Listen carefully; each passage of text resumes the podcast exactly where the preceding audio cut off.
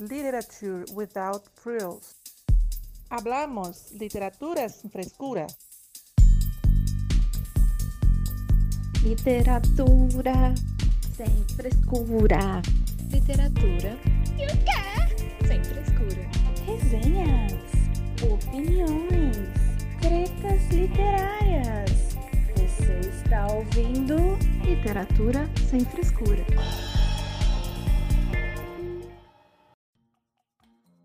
Olá, esse é o Literatura Sem Frescura, o podcast que fala de livros de um jeito que você nunca ouviu. 2020 foi um ano bem atípico na vida de todos e para nós não foi diferente. Deu tempo até de montarmos um podcast, olha só. Mas na correria das coisas, acabamos por lançar nosso primeiro episódio com o tema do momento, que era a taxação dos livros. E no decorrer dos episódios, acabamos por deixar de responder a uma pergunta extremamente importante para nós e acredito que para vocês ouvintes também. Acho que já deu o tempo de sermos boazinhas e seguir o roteiro. Então chegou a hora de mostrarmos a que viemos, não é mesmo? Porque, fora a fofa da Luíse, nenhuma de nós aqui é boazinha e nem flor que se. Então, seja bem-vindo ao Literatura Sem Frescura. Eu sou a Mai, do Instagram literário, arroba mai.books. Tenho 39 anos, falo de Londrina, no Paraná, arquiteto urbanista e provável arquivista em alguns meses. Neste episódio, responderemos à pergunta: por que literatura sem frescura? Comigo estão as minhas amigas leitoras e treteiras, Luíse, Thaís e Camila. Apresentem-se, meninas. Oi, pessoal! Oi, todo mundo! Achei engraçado, então, que a gente vai quase para uma, uma nova fase aí. A gente quer trazer mais tretas nos- nos nossos episódios, se é que não havia já treta suficiente. Então, eu sou a Luíse, falo de Florianópolis. Sou do Instagram, arroba Literária. Sou jornalista por formação e também por gostar da profissão. E estou bem animada aí para esse episódio e de tretar com vocês. Vamos lá, então. Eu ouvi treta, ouvi direito. Camila me conhece há anos e ela sabe que quer me chamar, quer prender minha atenção, é só você falar assim, Thaís, treta. Era o nosso código secreto na faculdade. Falava que tinha treta, eu saía correndo. Oi, gente, eu sou a Thaís, sou daqui do interior de São Paulo, de Botuporanga, formada em letras, não praticante, como a Camila gosta de dizer, e em breve também, já que a Mai quer falar dos em breve, também pedagoga. É isso aí, se tudo der certo, até o meio do ano eu serei uma pedagoga. Se terei paciência com os capirotinhos, já não sei, mas é isso aí. Faço parte do Instagram, arroba Realidade Literal, junto com a Camila. E eu quero ver o trem pegar fogo aqui agora, nova fase, pegar fogo pra tretar, então tá bom. Se bem que a gente já tava tretando bastante. Então imagina o que, vem daqui pra frente, quero nem, quero nem ver. Oi, pessoal, eu sou o ET que vive no porão da Thaís. Eu sempre sou jogada nas coisas, né? Eu já aprendi, anos de convivência, a conseguir ser calma perto da Thaís e é só falar sim, senhora, vamos lá e fazer as coisas. Então vamos ver o que, que vai rolar nessas tretas aqui. Que eu também gosto muito. Na época da faculdade nós éramos treteiras, nós tretava com todo mundo. Era diretor, era coordenador, era coordenador de curso, nós, tá nós não tava nem aí. Nós tinha passado o dia inteiro trabalhando, na, ia pra faculdade, não arranjava treta mesmo. Mas bora continuar com isso. Então, para começar, eu vou contar uma pequena história. Eu sempre sou cheia das histórias, né? Então, vamos lá para mais uma. Quando eu fui admitida no emprego que eu estou hoje, eh, eu percebi que eu ia ter tempo livre em grande parte da tarde e também da noite. E aí foi coincidiu com a mesma época que eu retomei o meu hábito de ler mais frequentemente. E aí, assim, foi também quando eu soube que tinha, né, conheci os vários perfis literários no Instagram e nessa saga de seguir algumas pessoas e conhecer esses Instagrams, eu acabei tendo vontade de criar algo, assim também. Né? Eu pensei, vou ter tempo, então acho que eu vou criar um negócio desse com conteúdo bacana, eu gosto de ler, é uma coisa que me agrada, então vamos lá. Só que, na época, eu me deparei com muitos perfis que usavam estratégias assim, né? Era muito claro isso, estratégias para angariar seguidores. E havia muita animosidade entre eles também. Eu via que, tipo, várias pessoas criticando situações e coisas entre um Instagram e outro. Eu cheguei nesse, nesse mundo é, de Instagram literário até assustei um pouco de alguns depoimentos assim que algumas pessoas faziam nos stories e tudo mais. E aí eu comecei a perceber algumas coisas né, que aconteciam, que a gente vai acabar falando aí, né, no, que é o foco principal da nossa conversa de hoje. Então, a gente vai analisar criticamente essas ações aí, vamos ver o que, que ah, se concorda ou se não concorda. A gente vai trazer aqui, o, digamos, os podres das situações dos Instagrams literários, pode ser assim, não sei. Então, no final das contas, aí eu percebi que ninguém estava falando de livro propriamente dito, tava, ficava um rolo danado, era uma coisa de crescer, eu quero crescer meu Instagram, eu quero jagariar seguidor, eu quero virar influencer, mas não estava influenciando nada, pelo menos não com o livro, na minha opinião, na época, né? Eh, e aí, nessa época, eu decidi criar um blog e um perfil literário no Instagram que linkasse os meus posts para ele. E aí, onde eu tinha o intuito de ler livros e falar sobre eles, de forma séria, descontraída e sem as frescuras habituais que eu via no Instagram, do tipo, preciso fazer sorteios para ter mais seguidores, preciso de foto bonita, é, quero ficar mais famosa que o fulano e etc. Porque a gente vê muito disso, infelizmente, em alguns perfis literários. Você percebe que o negócio ali não é nem pelos livros, é pela fama, sabe? É, eu lembro ainda que meu filho comentava, né? Ah, mas você não tem muitos seguidores. Eu falei assim, olha, é, eu sempre falei para ele, né? Prezo pela qualidade, não pela quantidade. Isso meu perfil pessoal também, não tenho muitas pessoas lá, não quero pessoas, muitas pessoas. Eu quero as melhores pessoas perto de mim. Então, assim, nessa época surgiu, primeiramente, a ideia do Literatura Sem Frescura. E aí, quando decidimos, eu e as meninas, a criar esse nosso podcast, a ideia era justamente trazer conteúdo e essas discussões mais descontraídas para cá. Então, claro, o nome ressurgiu como mais apropriado. Então, nomeamos nosso podcast de literatura sem frescura, porque queríamos trazer essas ideias de falar sobre literatura de uma forma simples, descontraída, engraçada e polêmica às vezes. Então, agora eu me volto a vocês, meninas, e pergunto: por que literatura sem frescura? Eu lembro que quando a gente teve a ideia do podcast, fui eu que, que falei, a gente estava conversando, criamos um grupo no WhatsApp, estava conversando, e eu falei, falei, gente, vamos pegar o nome da Mai, que eu gosto do nome da Mai, eu gosto da ideia de ser sem frescura. Porque eu já sabia que quando juntasse a gente, ia sair esse contexto. Tipo, não ia ser aquele contexto que a gente não queria mesmo ficar falando, ai, porque eu sou erudita, estou aqui falando de livros clássicos e lá, Nunca foi essa a ideia. A ideia era ser do jeito que a gente é aqui mesmo, porque a gente já era assim entre nós. Então eu lembro que fui eu que dei ideia. Falei, gente, eu gosto do nome da Mai. Vamos pegar o Sem Frescura para o podcast também, se ela autorizasse. Claro, ela autorizou. Porque realmente é essa a ideia, é ser sem frescura. E eu tenho muito isso também lá no Realidade Literal, porque, primeiro, eu leio de tudo. Segundo, quem que é a gente para julgar as leituras e as... Eu venho do meio acadêmico. E eu já fui aquela pessoa que com 20 anos estava fazendo faculdade de letras e achava que eu era a última batata do pacote, batata rampa do pacote, a última Coca-Cola do deserto, porque eu entendia de literatura, eu nem sabia onde estava.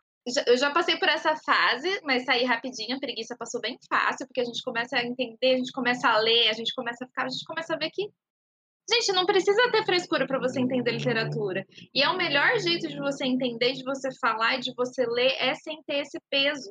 Tanto que depois da faculdade eu fiquei um tempão sem ler, porque eu não queria nem saber de erudição. Eu não quero saber de termos técnicos de literatura. Foda-se os termos técnicos. Não quero saber de classe. Não quero, não quero ler. Quando eu voltei, eu quis voltar a ler por vontade. Então, sem essa frescurite de, ai, clássicos. Ai, porque eu quero ser uma pessoa mais inteligente do que o coleguinha. Ai, enfim, eu acho que para mim literatura sem frescura é isso. É ler o que você quiser, quando você quiser, do jeito que você quiser, sem julgar a leitura do amiguinho. Enfim. Ótimo, é isso mesmo. Acho que é bem nessa, bem nessa ideia também, né, gente? Porque para mim também, sempre quando eu falo, ah, eu gosto muito de ler e tal, e aí as pessoas ficam achando, ai, nossa, mas como você é inteligente, ai, como que você achar tempo, ai, como você não sei o quê, ah, porque ler é muito difícil. E aí eu sempre quero falar para as pessoas que não, gente, ler é muito divertido. Tipo, um dos melhores momentos que eu passo da minha vida é quando eu tô lendo. E não é porque eu tenho, não tenho vida social. Eu também não tenho vida social. Mas, mas eu gosto muito de ler e eu acho que é o nosso podcast. Não é por isso, mas é por isso. É pouco também, né? É que a gente lendo, a gente aprende a valorizar mais o nosso tempo, né? Então a gente escolhe melhor as coisas. Então já começa por aí. Se você lê assim, você já pensa, ah, eu vou ler, eu vou para tal lugar chato. Não, eu vou ler, né? É mais divertido. É, mas o que eu queria dizer é que eu acho que a ideia do podcast, por isso que isso sem frescura, é para mostrar para as pessoas que ler é bom, que ler pode ser uma coisa divertida e ao mesmo tempo reflexiva, então tem várias facetas aí, e eu acho que é bacana a gente trazer isso e tirar desse patamar da literatura como algo inatingível, né? E aí também criticar quem coloca a literatura nesse patamar e deixa isso distante das outras pessoas também é um papel importante. Então acho que vai ser bem bacana esse episódio de hoje para a gente discutir várias situações dessas que as meninas já começaram a elencar e problematizar essas questões, porque a ideia da literatura, dos livros, na verdade é aproximar as pessoas, né? Não afastar. E às vezes a gente colocar rótulos acaba afastando. Totalmente de acordo. Sim, eu já não tenho mais nada que comentar porque já falaram tudo, né? Então, vamos tacar pau esse carinho, Marcos. Pode vir, Marcos. Lá vem o Marcos. Descendo o morro da Vassovelina. Em que a gente passou 90% do tempo na faculdade lendo mais livro teórico do que livro literário, digamos assim. Mas, ah, Marco, velho. Não, na verdade a gente vem de um lugar que a gente foi obrigado a ler romantismo. Eu odeio livros da fase do romantismo. Tá bom, Não, um isso também. Os livros que a gente lia, uma grande parte era uma coisa que a gente ficava assim, o que, que isso tem a ver com a paçoca? E a outra parte era até que legal.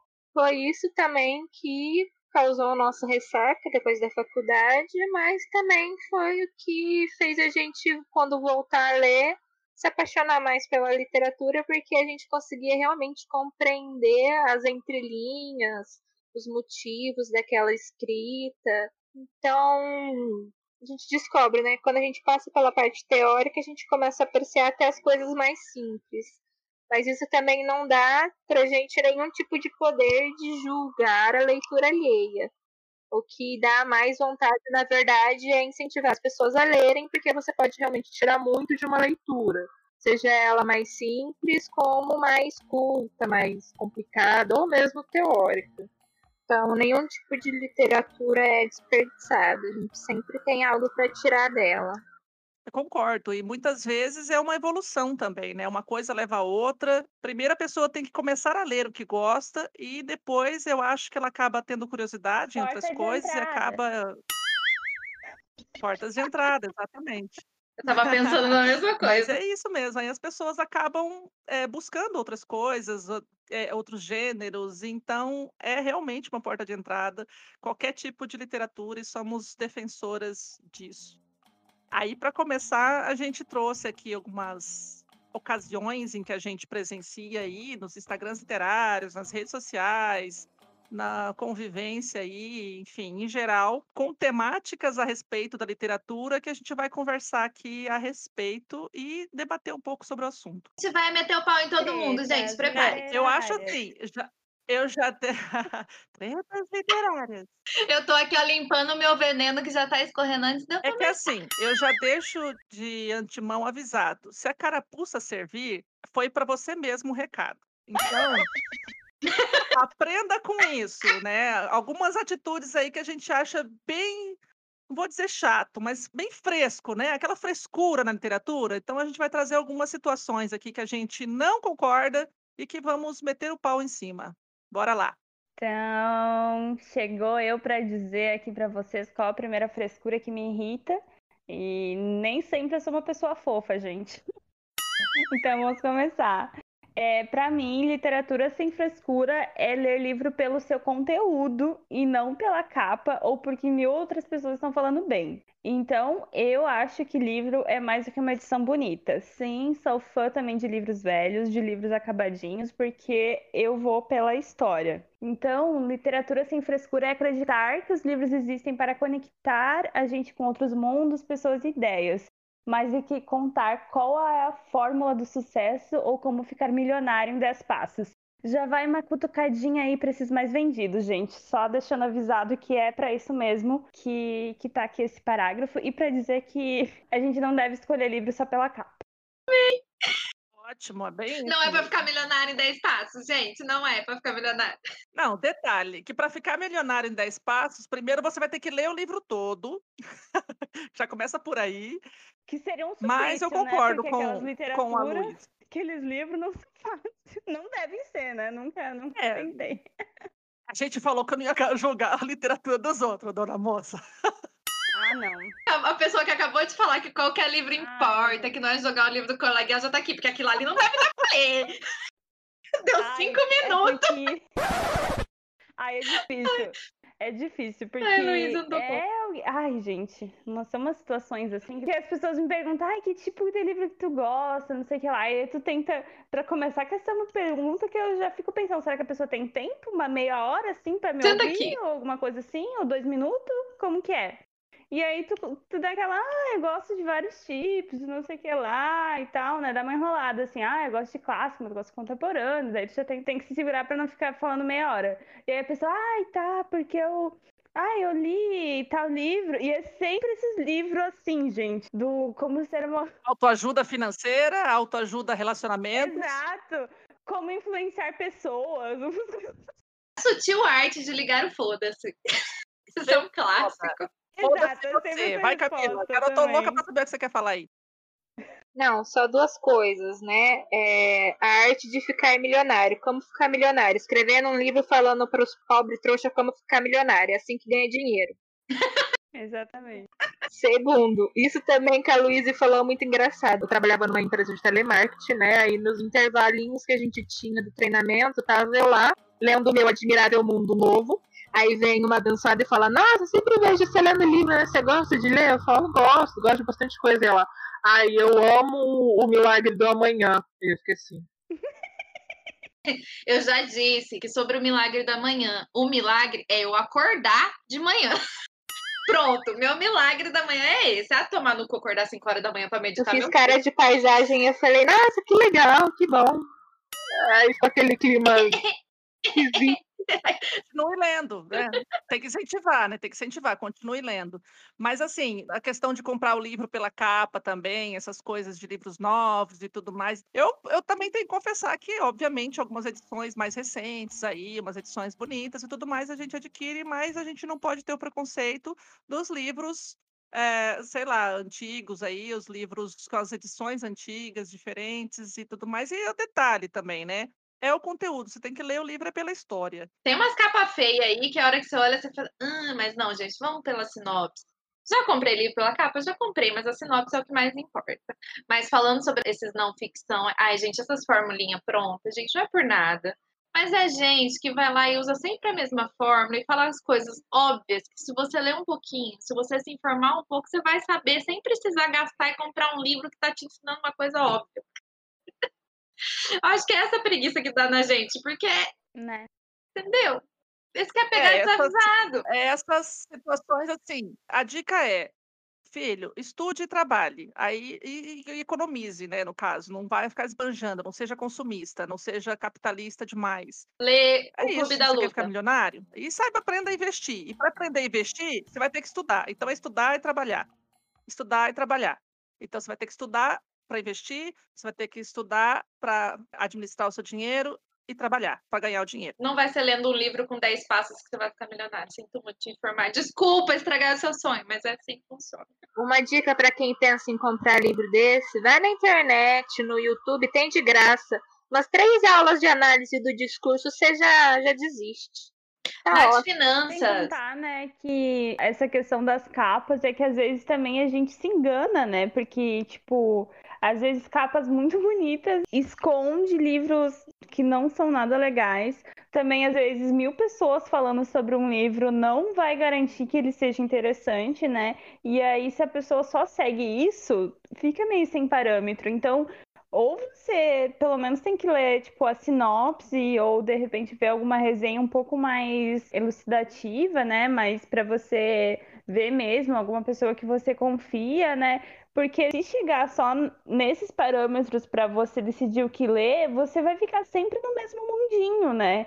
E não vai descobrir coisas novas. Então acho que é essa mais a minha questão. E também, tipo, para quem gosta desses livros de, de autoajuda, esse rótulo que eu não sei, que é um negócio que que bomba, né? Que tem um mercado. Desenvolvimento Exato, pessoal. Que tem um mercado gigantesco, né? Geralmente, quando a gente vê essas listas de mais vendidos, são esses livros que estão lá no topo. Se você já leu aquilo, tá, ok. Mas, mas que tal você ir atrás de outras coisas também, né? De tentar, pelo menos, é, expandir mais essa sua visão, porque, como a, a Thaís chegou a falar ali, tipo, o Clube da Luta, né? Então, é um, é um tipo de livro que também vai te trazer uma reflexão sobre questões financeiras. Muito maior do que 10 passos para ficar milionário. Vai te dar um tapa na tua cara, assim, ó. Falar assim, tá vendo, seu consumista de merda? Exato.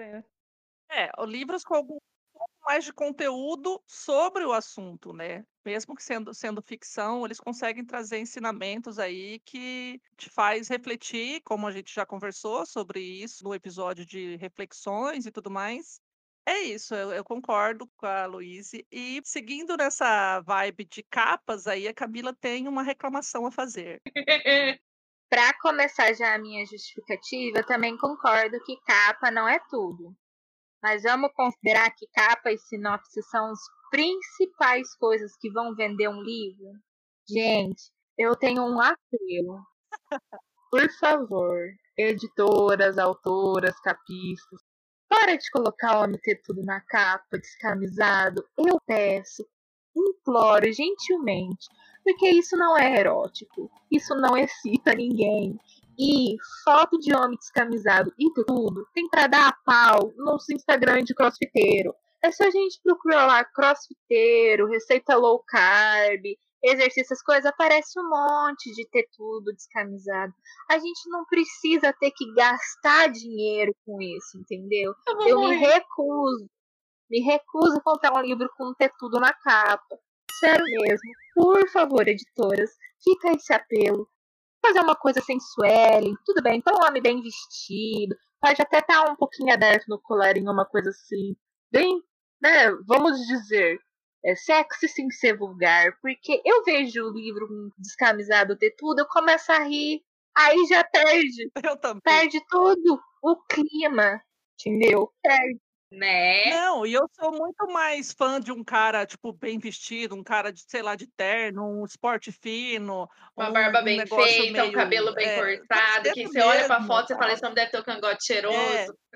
Se quer colocar homem na capa, pode pôr homem na capa, mas põe um homem apessoado, né? Não precisa ficar ser pelado. Mas assim, e outra, que essas coisas de capa, que nem a Camila falou várias vezes, as capas enganam, ela já teve histórias aí muito interessantes, e a capa horrorosa desse, nesse nível apela- é, apelativo.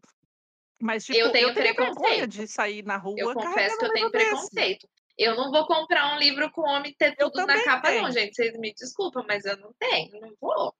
E às vezes a gente perde de conhecer uma história bacana, engraçada, divertida ou até romântica. Porque tem um homem ter tudo na capa. por causa disso. Então, aí eu tenho preconceito e eu não vou ler nunca. E até, por exemplo, a Camila ler o e-book do livro e falar que realmente é divertido, tem um enredo engraçado, A gente não vai assim, saber. eu É. nunca vou descobrir, porque eu nunca vou. É, e aí isso acaba estragando. Tipo, chama, sei lá, milhares de malucas aí que gostam disso, mas afastam muitas pessoas também. E eu vou além, gente. Instagram literário que eu olho só tem essas capas. Eu também. de Eu fico com preconceito dois. Eu fico julgando e não sigo É. de volta. Não sigo a pessoa e, tipo, É, não é meu estilo, assim, e eu É, eu julgo. também, quando a pessoa pede para seguir, eu dou uma olhadinha no perfil. eu fico com preconceitinho. Eu até sigo algumas, porque é gosto, né, gente? Enfim.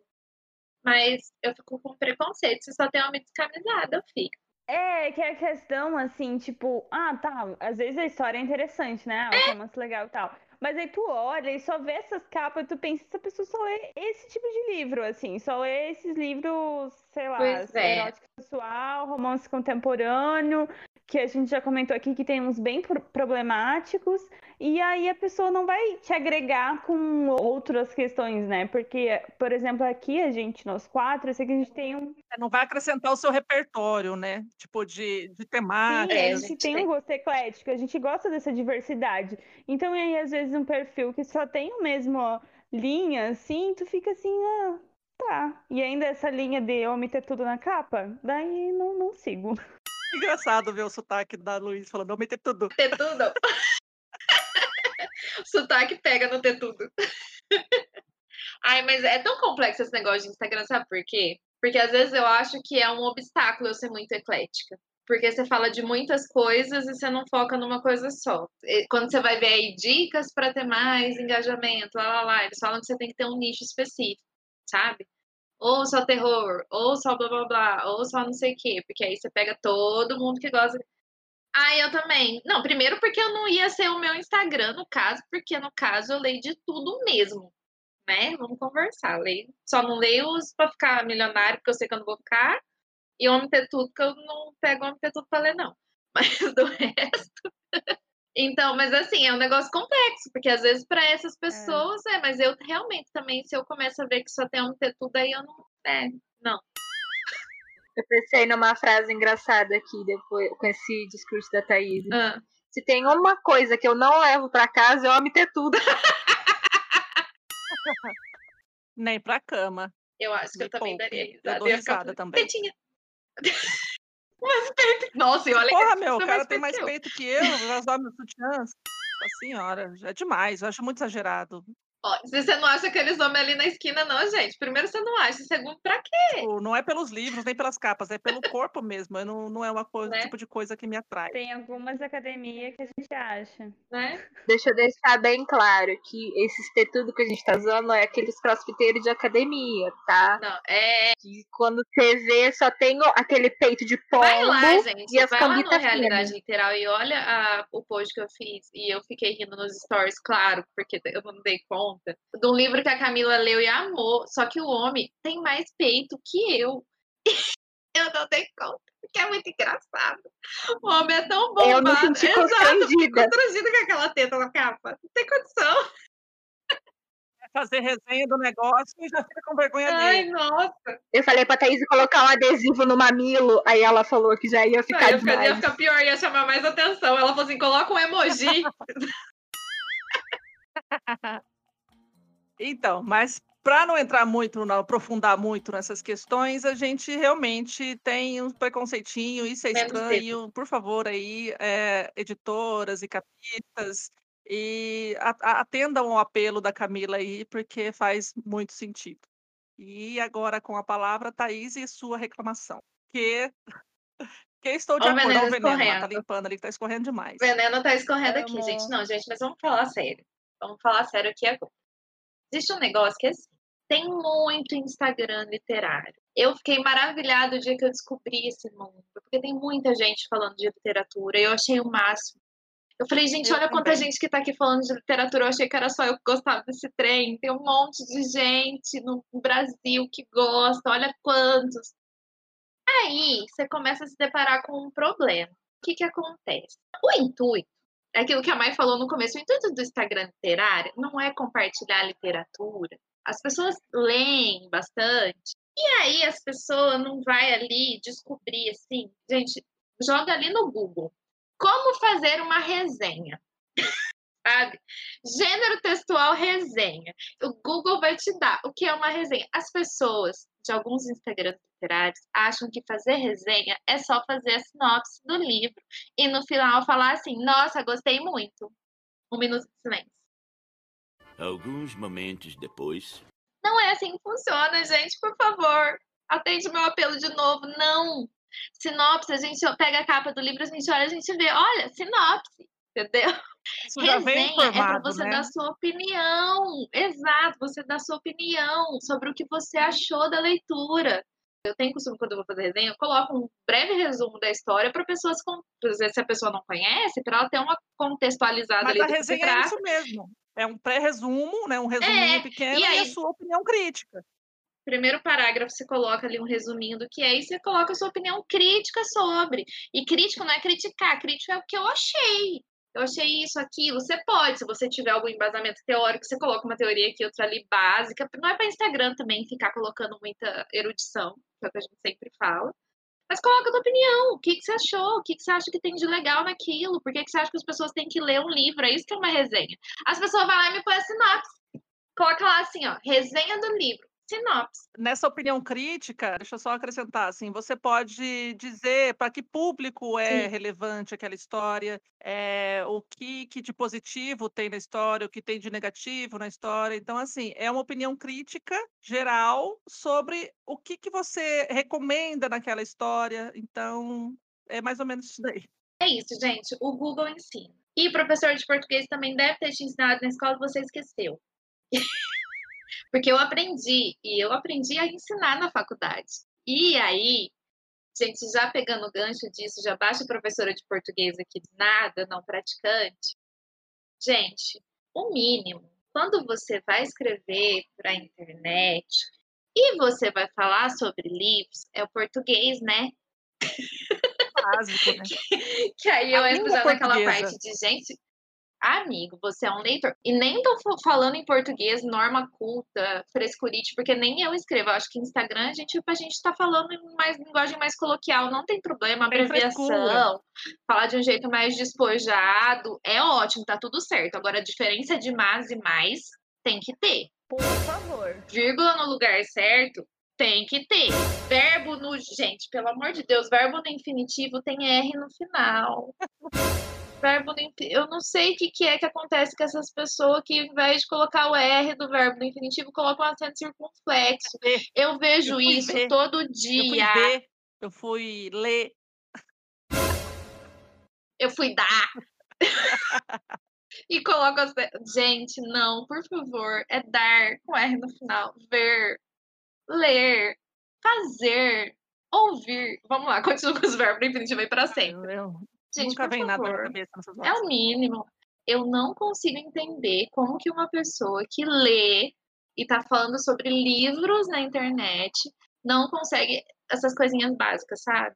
Ai, meu, ai, meus olhos sangram às vezes, assim, da minha vontade de chamar no, no direct e falar, colega, é o mínimo. Então, eu nunca fui muito entendida de gramática, por exemplo, oração subor- subordinada Mas isso aí nem eu conjuntiva, blá, blá, blá, blá, blá, blá. Eu não entendo nada disso, mas eu acredito que boa parte do que eu sei de, de literatura mesmo, de gramática, ou de, escrever, de ortografia, é, acentuação e tudo mais, eu sei porque eu leio. Então, assim, é, de tanto ler, a gente cria uma memória visual da palavra ou das sentenças, em que quando você vai escrever, você lembra daquilo, você Vai no não vai saber automático, se né? é uma- é, Eu falo que às vezes aí eu sei que tem aqui, mas não sei Exato, por quê. questão de crase, questão de escrever, trocar S por Z, eh, enfim, coisas que são meio.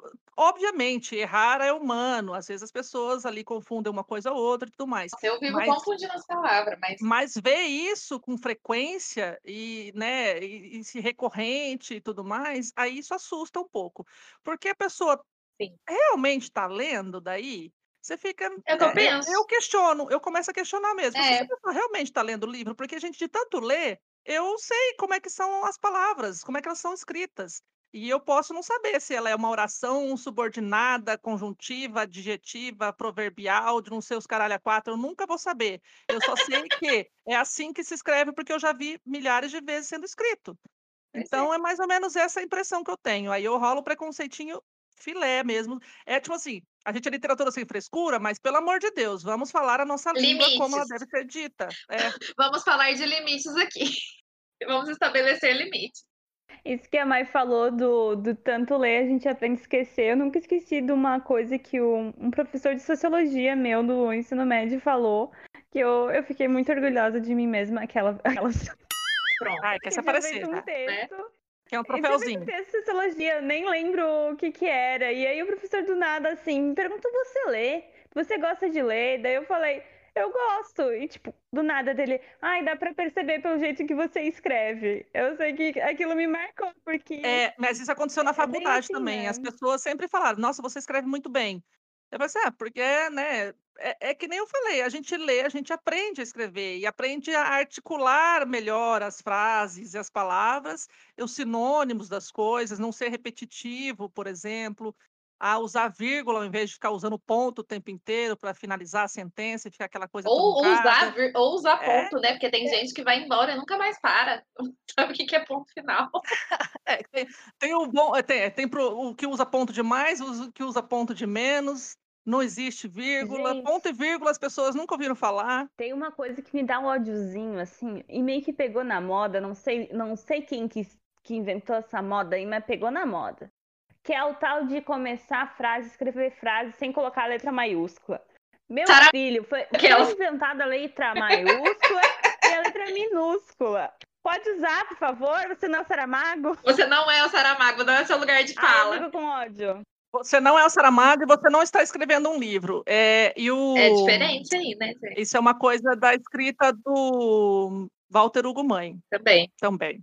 Pois é, só que a questão é que meio que ficou na moda. Ficou, eu já vi assim. também. E aí foi um boom, Aí dá um boom de Instagrams, nem é só literário, que, que tipo, daí escreve, tipo, tudo minúsculo. Ai, me dá muita Ai, agonia, gente, me dá e- muita agonia. Eu fico É. muito, ó, E voltando nessa questão de escrever coisas erradas, que realmente me deixa, porque eu sei que eu tenho cuidado de escrever. Gente, é o mínimo. Você tá... De novo, é o mínimo. Você tá falando de literatura. Tenha cuidado de revisar o seu próprio texto. Tá com dúvida, vai lá e pesquisa. Qualquer pessoa que tá escrevendo com um jornal, fazendo qualquer coisa, tá fazendo um texto ali pra postar, você tem Coloca no Word, que O o Word, Word vai mostrar a palavra corrige. errada. Exato. Pelo amor de Deus, gente. Não assassina a língua portuguesa. Não é o Pasquale que tá falando, tá? Mas tem, existe um limite aí. Existe um limite. E a importância da resenha, né? Que como a Thaís falou, que tem gente que só coloca sinopse. Antes eu tava comentando, pra gente não ficar na escolha dos livros só pela capa ou porque mil pessoas estão lendo, a gente vai procurar o quê? Resenha. E aí a resenha não é A ideia é você né? instigar a pessoa a ler. Tanto que eu tenho uma coisa que eu quase não faço no Realidade Literária, é resenha negativa. Quando eu não gosto de um livro, é muito difícil ele aparecer lá. Porque a ideia é instigar a pessoa a ler. E aí, se eu não gostei, eu vou falar mal. Aí, se eu falar mal, a pessoa não vai querer ler. Lógico que às vezes eu acho que tem um ponto ou outro que é importante eu falar, eu vou lá e falo. Mas a maioria das vezes a ideia da resenha é instigar a pessoa a ler. E como é que você vai instigar só dando a sinopse? Isso aí acaba no livro da Sim, e se você entra na Amazon, tem lá. Você entra no Scooby, tem no lá. Scooby, Essa tem lá. É, Se a pessoa está interessada, ela já sabe onde buscar a sinopse. Ela quer saber o que Exato. você sentiu ao ler. Ponto. E aí é bem isso. Eu só sei que coisas assim perdem totalmente a credibilidade para mim, e aí eu provavelmente não vou seguir por Me muito irrita, tempo é. ou nem vou começar a seguir. Agora, o meu ponto de frescura é no Instagram, mais comumente, obviamente, porque o Instagram tem um apelo visual, obviamente, né? Ele foi criado com esse intuito de mostrar fotos e se você quiser ler os textos, você vai e se aprofunda ali no link do mais. Então, assim, no Instagram, quando comecei com esse mundo, né, literário, que eu descobri também, fiquei deslumbrada, falei assim, olha quantas pessoas estão falando sobre livros, é, a minha sensação foi a mesma da Thaís, e de, assim, meu Deus, que legal, outras pessoas, vou fazer amizade com essas pessoas, porque elas têm o mesmo gosto que eu, e coisa que eu nunca tive muito próxima de mim na minha vida real aqui, né, não virtual. E aí o que eu percebi? Tem muitos Instagrams aí que o foco deles é enfeitar livro. Gente, eh, eu não vou dizer para vocês, não vou ser hipócrita, que quando eu comecei a fazer meu Instagram, eu também, tipo assim, tive esse, esse momento de, ah, vou deixar a foto mais bonita para ela se tornar mais atrativa, para a pessoa ver o meu post, né? Para ela ler o que eu escrevi. Só que eu cheguei num, num momento em que, não sei, eu parei de escrever, tanto que meu, eu convido vocês, toda vez eu falo, né? Eu sou a Mai, do arroba mai.books, mas já tem sei lá quantos meses que eu não posto lá. Por quê? Porque eu descobri que eu gosto mais de ler do que de ficar falando sobre livro. eh, falando não, né? Escrevendo, no caso, que eu morro de preguiça, e depois que eu falei ali, né, que eu tinha tempo, mas eu entrei numa faculdade de novo e tomei no cu, porque o meu tempo foi pro saco. Mas só retomando lá o meu resumo inicial, que eu esqueci de falar, né? Eu, eu- comecei com o negócio, mas aí não fui para frente porque não tinha mais tempo. E aí eu descobri que o tempo que eu tinha, eu preferia ler o livro. E aí tem gente que gosta de enfeitar livro. Ou seja, elas ficam colocando aquele monte de flor, Funko Pop, adorno, aquele eh, moldura, passarinho, diabo a quatro na foto. E aí você vai ver o post da pessoa e não tá falando sobre os livros. Às vezes não tem nem livro, é só uma pilha de livro lá e, e um monte de enfeite. Ah, bonita, foto maravilhosa, foto. Mas você é um Instagram de literatura, caralho. Você não é um Instagram de enfeite. Você não é uma loja de adorno, sabe? Aí eu tô aqui porque eu acho ridículo isso. Bonito, você deixar sua foto legal, atrativa para um post que seja significativo sobre o livro, legal. Alguns têm. Mas vamos lá, né, gente? Francamente. Enfim, eh, só resumindo, para mim, como a, a Luíse falou no início, o livro, para mim, ele é um conteúdo. E fazer isso, ficar enfeitando o livro, para mim, é, é como se fosse comprar um livro porque a capa é bonita e nunca lê. Você vai tirar foto do livro e faz o diabo de um post sem conteúdo. Então é, você comprou o livro para tirar foto. Parabéns para você. É o famoso parabéns, nota zero.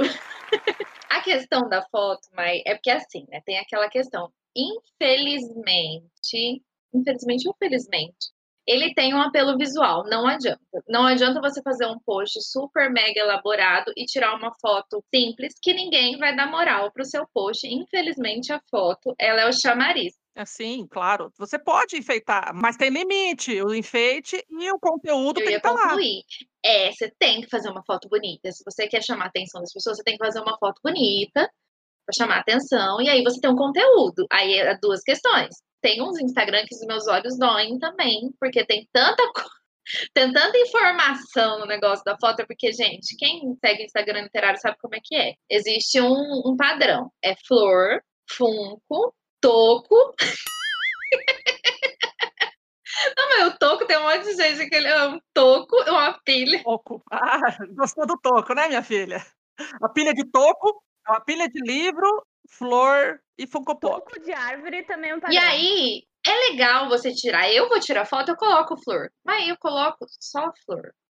Aí, se eu tenho, eu coloco só o funko, ou uma coisa mais simples, uma xicrinha de café. Você faz uma composição para tirar uma foto. A pessoa vai lá e coloca tudo que ela tem numa foto só. Exatamente. É muita informação e o principal some, E né? é legal, você vê, nossa, que foto bonita. Do que, que a pessoa tá falando?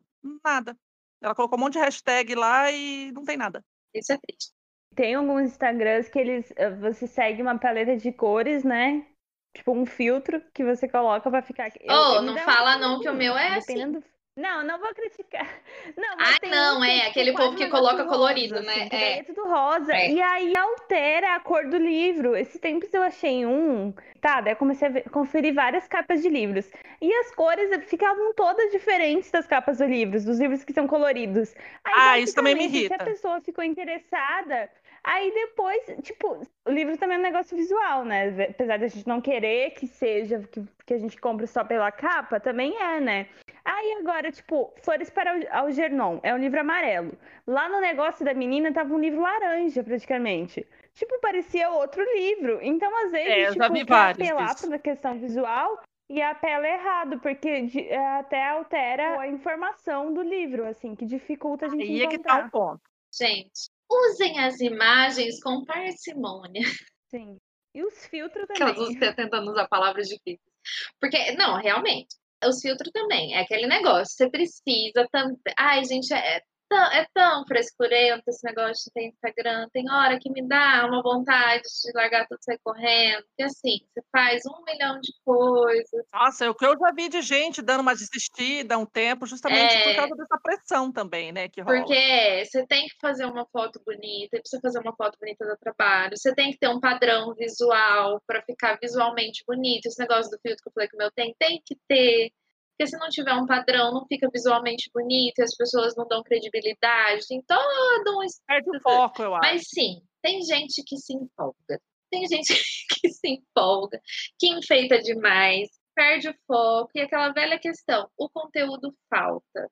falta conteúdo. E é o que a gente quer é É, conteúdo. foi onde eu comecei a ficar com raiva, irritada e quis fazer o meu Instagram, porque eu justamente queria é, entrar nessa vibe de você, não, eu vou falar de livro. E aí eu fazia, queria fazer, eu fiz alguns stories até na época, morrendo de timidez, morrendo de vergonha de tudo, mas falando sobre os livros, sobre o que eu estava achando do livro, sobre o que, que era relevante ou não.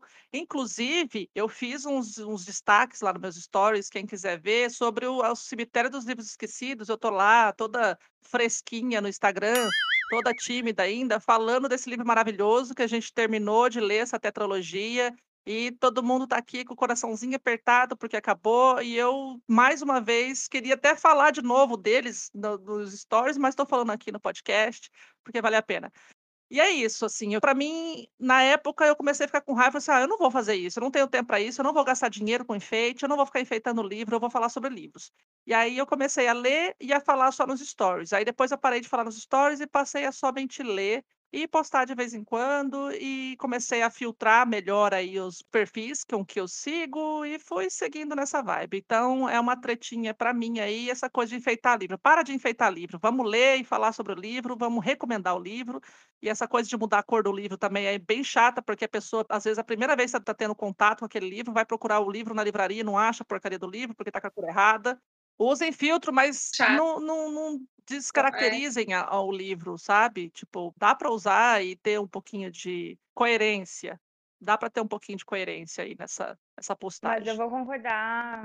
Tu falou, mas do teu Instagram, eu também. Eu só criei o meu porque eu acho que é muito, muito difícil você cuidar do Instagram total. Eu só criei o meu porque eu só falava de livros do meu pessoal e aí eu quis separar. Eu só colocava foto de livro no meu pessoal. Aí eu acabei criando a Maré Literária, mas eu não tenho muita paciência, assim, ó, que a Thaís e a Camila têm. Olha, pra mim eu acho bem complicado. Ah, essa porque- pressão aí realmente porque é não. uma série de regras, e aí o Instagram tá cada vez restringindo menos os conteúdos, e aí a gente vai falar, acho que um pouquinho mais sobre as redes sociais e também sobre as editoras, né, que não apoiam os produtores de conteúdo. Conteúdo, né? Ou produtores de fotos bonitas, né? Enfim. Pois é, vamos aprofundar daqui a pouco. Não, de foto bonita eles apoiam. Então, eu estou falando, tem que, tem que apoiar produtor de conteúdo, não de foto bonita, mas enfim. Triste. Thaís, qual que é a sua segunda rodada de reclamações com a palavra? Eu quero morrer. Porque eu sigo, gente, lá do Realidade Literal, eu só sigo IG literário. Autor literário. Enfim, eu quero morrer. Eu quero. Ugh! Quando eu pego todos os Instagrams, eu começo a ver stories, tá todo mundo lendo a mesma caraia do mesmo livro. Por quê? Entra na modinha. Eu quero morrer com quem só lê livro modinha, só pra estar no hype, só porque os outros estão lendo. Ai, tá todo mundo lendo, vou ler também, porque tá todo mundo lendo aqui. E não tem opinião própria. Porque, né, eu só vou ler porque tá todo mundo lendo. Tem Instagram que só lê assim. Não, e outra, e isso acontece muito também por causa das parcerias, porque aí as editoras mandam os mesmos livros para os mesmos fulanos, que aí vão ler os mesmos livros e vão falar do mesmo jeito do livro na mesma época. É. Eu acho que é, é Que que cansativo. acontece? então, acho que, de, de repente, até de propósito, criar essa hype, assim, né? Porque podia falar, ó, dois falam agora, Uhum. dois falam daqui três meses, mais dois falam daqui mais, no caso, seis meses. Mas não é nem essa questão, Mai, porque o que, que acontece? As editoras, elas mandam para os maiores influenciadores, para aqueles que a maioria dos influenciadores menores seguem. Aí o que, que acontece? Os maiores, os influenciadores mais famosos, recebem e falam. Aí vai todos os Maria vai com as outrinha e vai na. Ai, porque o fulano mostrou, eu vou comprar e vou ler. Aí vai todo mundo que nem ganhou da editora, vai os tontos lá tudo gastar dinheiro e ler só porque tá É, na os, modinha. os influenciados, né? Todo mundo atrás, os outros, vai os outros tudo lá atrás, os influencers. A ideia, gente, pelo amor de Deus, editoras, não é que eu tô falando que não é pra vocês vender, não é isso. Mas é porque cansa. E, e assim, tudo bem você ler um ou outro porque você viu e achou interessante e quis ler. Só que só, meu problema é com o Instagram que só lê livro, modinha, só vai no, nos hypes, só vai nesses porque fulano ciclano leu. E assim, você só vê aquilo, você não vê nada de original, sabe? Acho que Personalidade. falta um pouquinho de, de originalidade, de opinião própria, de personalidade, sabe? De ir atrás de umas coisas diferentes. Eu amo quando eu vejo um livro, quando eu entro no Instagram e eu vejo uma indicação de um livro que eu nunca ouvi falar, sabe? Acontece, acontece. Tem, tem alguns Instagrams que eu sigo por isso. Que as pessoas tiram uns livros lá de onde eu nem sei de onde que tira. Que eu fico, gente, olha que maravilha, nunca ouvi falar nisso aqui. A Camila, você tira uns negócios do, do, O que a do, Camila tá apontando ali? do fundo do. Ela falou que ela Não, Camila, você não serve de base. é, leu as coisas diferentes, mas Camila leu um negócio lá do vampiro sem educação que morde. Da caveira que é detetive. Morde pescoço dos outros sem educação. foi mordida sem querer. Amo, amo as indicações da Camila. As freiras Amo. assassinas. É um melhor que o outro. Mas sim, eu amo indicações diferentonas que eu, eu não gosto, gente. Então vamos ser original. É legal ser original. É legal você ver indicações que nem todo mundo faz. Não tem graça. Todo mundo indicar a mesma coisa perde a graça. Sem contar que esse hype aí muitas vezes tem furada, né? Porque É, eu já li livro Ou sempre. um ano depois do hype, um ano depois do hype, mas daí o hype me convenceu que o negócio era bom, né? Vou dar nome aos bois. Eu faço isso também. Vou dar o nome aos bois. depois de um tempo se permanece, todo mundo continua falando que é bom, todo Falando mundo bem. assim, é, não os mesmos, né? Outras pessoas falam bem do livro, aí eu vou atrás, até porque eu também entra naquela conversa que a gente teve sobre esperar para comprar. Então, faz bem esperar para comprar, tanto financeiramente quanto conteúdo é, envolvido. fico com um probleminha com o livro quando todo mundo começa a falar dele. Eu fico, "É". Primeiro porque você já fala, ah, será que tá falando porque realmente tá achando legal? Ou porque a editora deu, ou porque a editora tá pagando pra falar? Mas às vezes, Primeiro né, ponto. Thaís, o golpe tá aí e às vezes a gente cai no golpe, né? Cai quem quer. Eu me aconteceu com dois livros. Ah, mas é que nem o meu padrasto diz, né? É, Já tô Eu adoro as- vacinada. Desculpa. É, Eu adoro as tiradas do meu padrasto, que ele tem umas frases icônicas que eu levo para a vida, né? E aí ele sempre fala, né? Assim, os espertos e os trouxas andam aos pares. Então é aquela coisa, a gente já perde totalmente a confiança do produto daquela pessoa, né? Se ela realmente Sim. está sendo sincera naquilo ou não. Aí Principalmente se ela é, tem parceria com alguma outra editora, você já sabe que aquele negócio, não vou dizer que é comprado, mas é aquela coisa combinada, no mínimo. É, e aí, assim, é os, os influencers e é os influenciados. Então, que nem a Luiz falou, né? O golpe tá aí, cai quem quer. gente. Então, se depois de um ano ali o livro permanece sendo no- na Tem boca do povo, que, que o hype fica tão grande que ninguém tem coragem de depois falar mal. Vou dar acontece nome- também. nome aos bois. O Homem de Giz. O É, Homem de Giz foi um livro que eu nunca vi ninguém falando Péssimo. mal daquele livro. Eu ouvi um E é monte de gente horrível. falando mal. Eu já ouvi. Ah, ah, mas Tanto que eu não quis ler. depois- bem depois, porque, tipo, na época, assim, ah, você ouviu a gente falando mal, porque o livro, na época É, deve ter também, sido- ele ficou muito hypado. depois. Não, mas eu já vi outras É, pessoas e tem falando não pouco gostou também, tempo foi aí que estão ainda voltando no hypado de novo. Aí tá até a sequência. Já tem mais dois outros livros dessa mesma autora que eu já, já não, não confio mais, porque o primeiro não foi tudo aquilo, não. bem complicado. Achei bem. Matéria é. Escura foi um outro livro que. Vou até com a mãe, né? A mãe quis trocar comigo. Mas eu avisei. Não, mas eu já ouvi um monte de gente falando bem. Só você Não, falou que não gostou. Eu e mais uma pessoa que não gostamos. É, já me Nossa, foi eu bem indicado também. Mas o que, que eu ia falar, gente? Não é que a gente tá falando que tem problema ter parceria com a editora, que é ruim as editoras mandarem, não é isso. É porque, assim, uma coisa é um Instagram, booktuber, blá, blá, blá, blá, blá, blá, blá, que eu sei que tem muita gente séria que se não gostar do livro, não vai falar que gostou, entendeu? Outra coisa, tem gente que você vê na cara, gente. Tem uns vídeos no YouTube maravilhosos, você vê na cara da pessoa que ela tá falsa, que ela tá falando do livro, mas ela tá assim, Amargando é a muito boca, né? legal isso aqui. Nossa, que livro legal. É, entendeu? Porque provavelmente está ganhando para falar e não tem esse filtro. É é essa que é a questão, você saber em quem você confia para pegar essas indicações. Porque vou falar o que eu faria, eu sei que vocês fariam também. Eu, se eu tiver parceria com uma editora, eu ler o livro e não gostar, eu não vou falar bem. Eu tive uma conversa esses dias com uma amiga minha de Instagram que aconteceu isso com ela. E ela falou assim, gente, cheguei na metade do livro, o cara é bolsominion, eu não tô dando conta disso aqui. Aí eu falei assim, avise a editora e fale. Você manda real, porque é o que eu faria, é o que eu sempre faço. Eu mando a real, falo, olha, colega, não concordo com isso aqui que eu tô lendo. Você quer que eu faça a resenha? Eu vou falar a verdade, você quer? Aí, tipo, a menina da editora que respondeu pra ela foi super de boa, falou, não, você não é obrigada a ler, pelo amor de Deus, você não quer, nem termina de ler. Não precisa. Ela ainda falou, troca do Scooby o livro se você não gostou. Aí Maravilhoso. sim. Troca no Scooby, não precisa fazer resenha, fique em paz, porque e tem que ser assim. E eu espero que todas as outras editoras sejam assim, porque realmente você não é obrigado, você não precisa ser obrigado a falar do que você não gosta, sabe? Só que tem gente que você vê que fala e você vê que é forçado, e esse que é para mim é o problema. Aí vai tudo os tontos lá na modinha e aí vai ver nem é tão bom assim, entendeu? Os Sete Maridos de Evelyn Hugo foi uma hype gigantesca.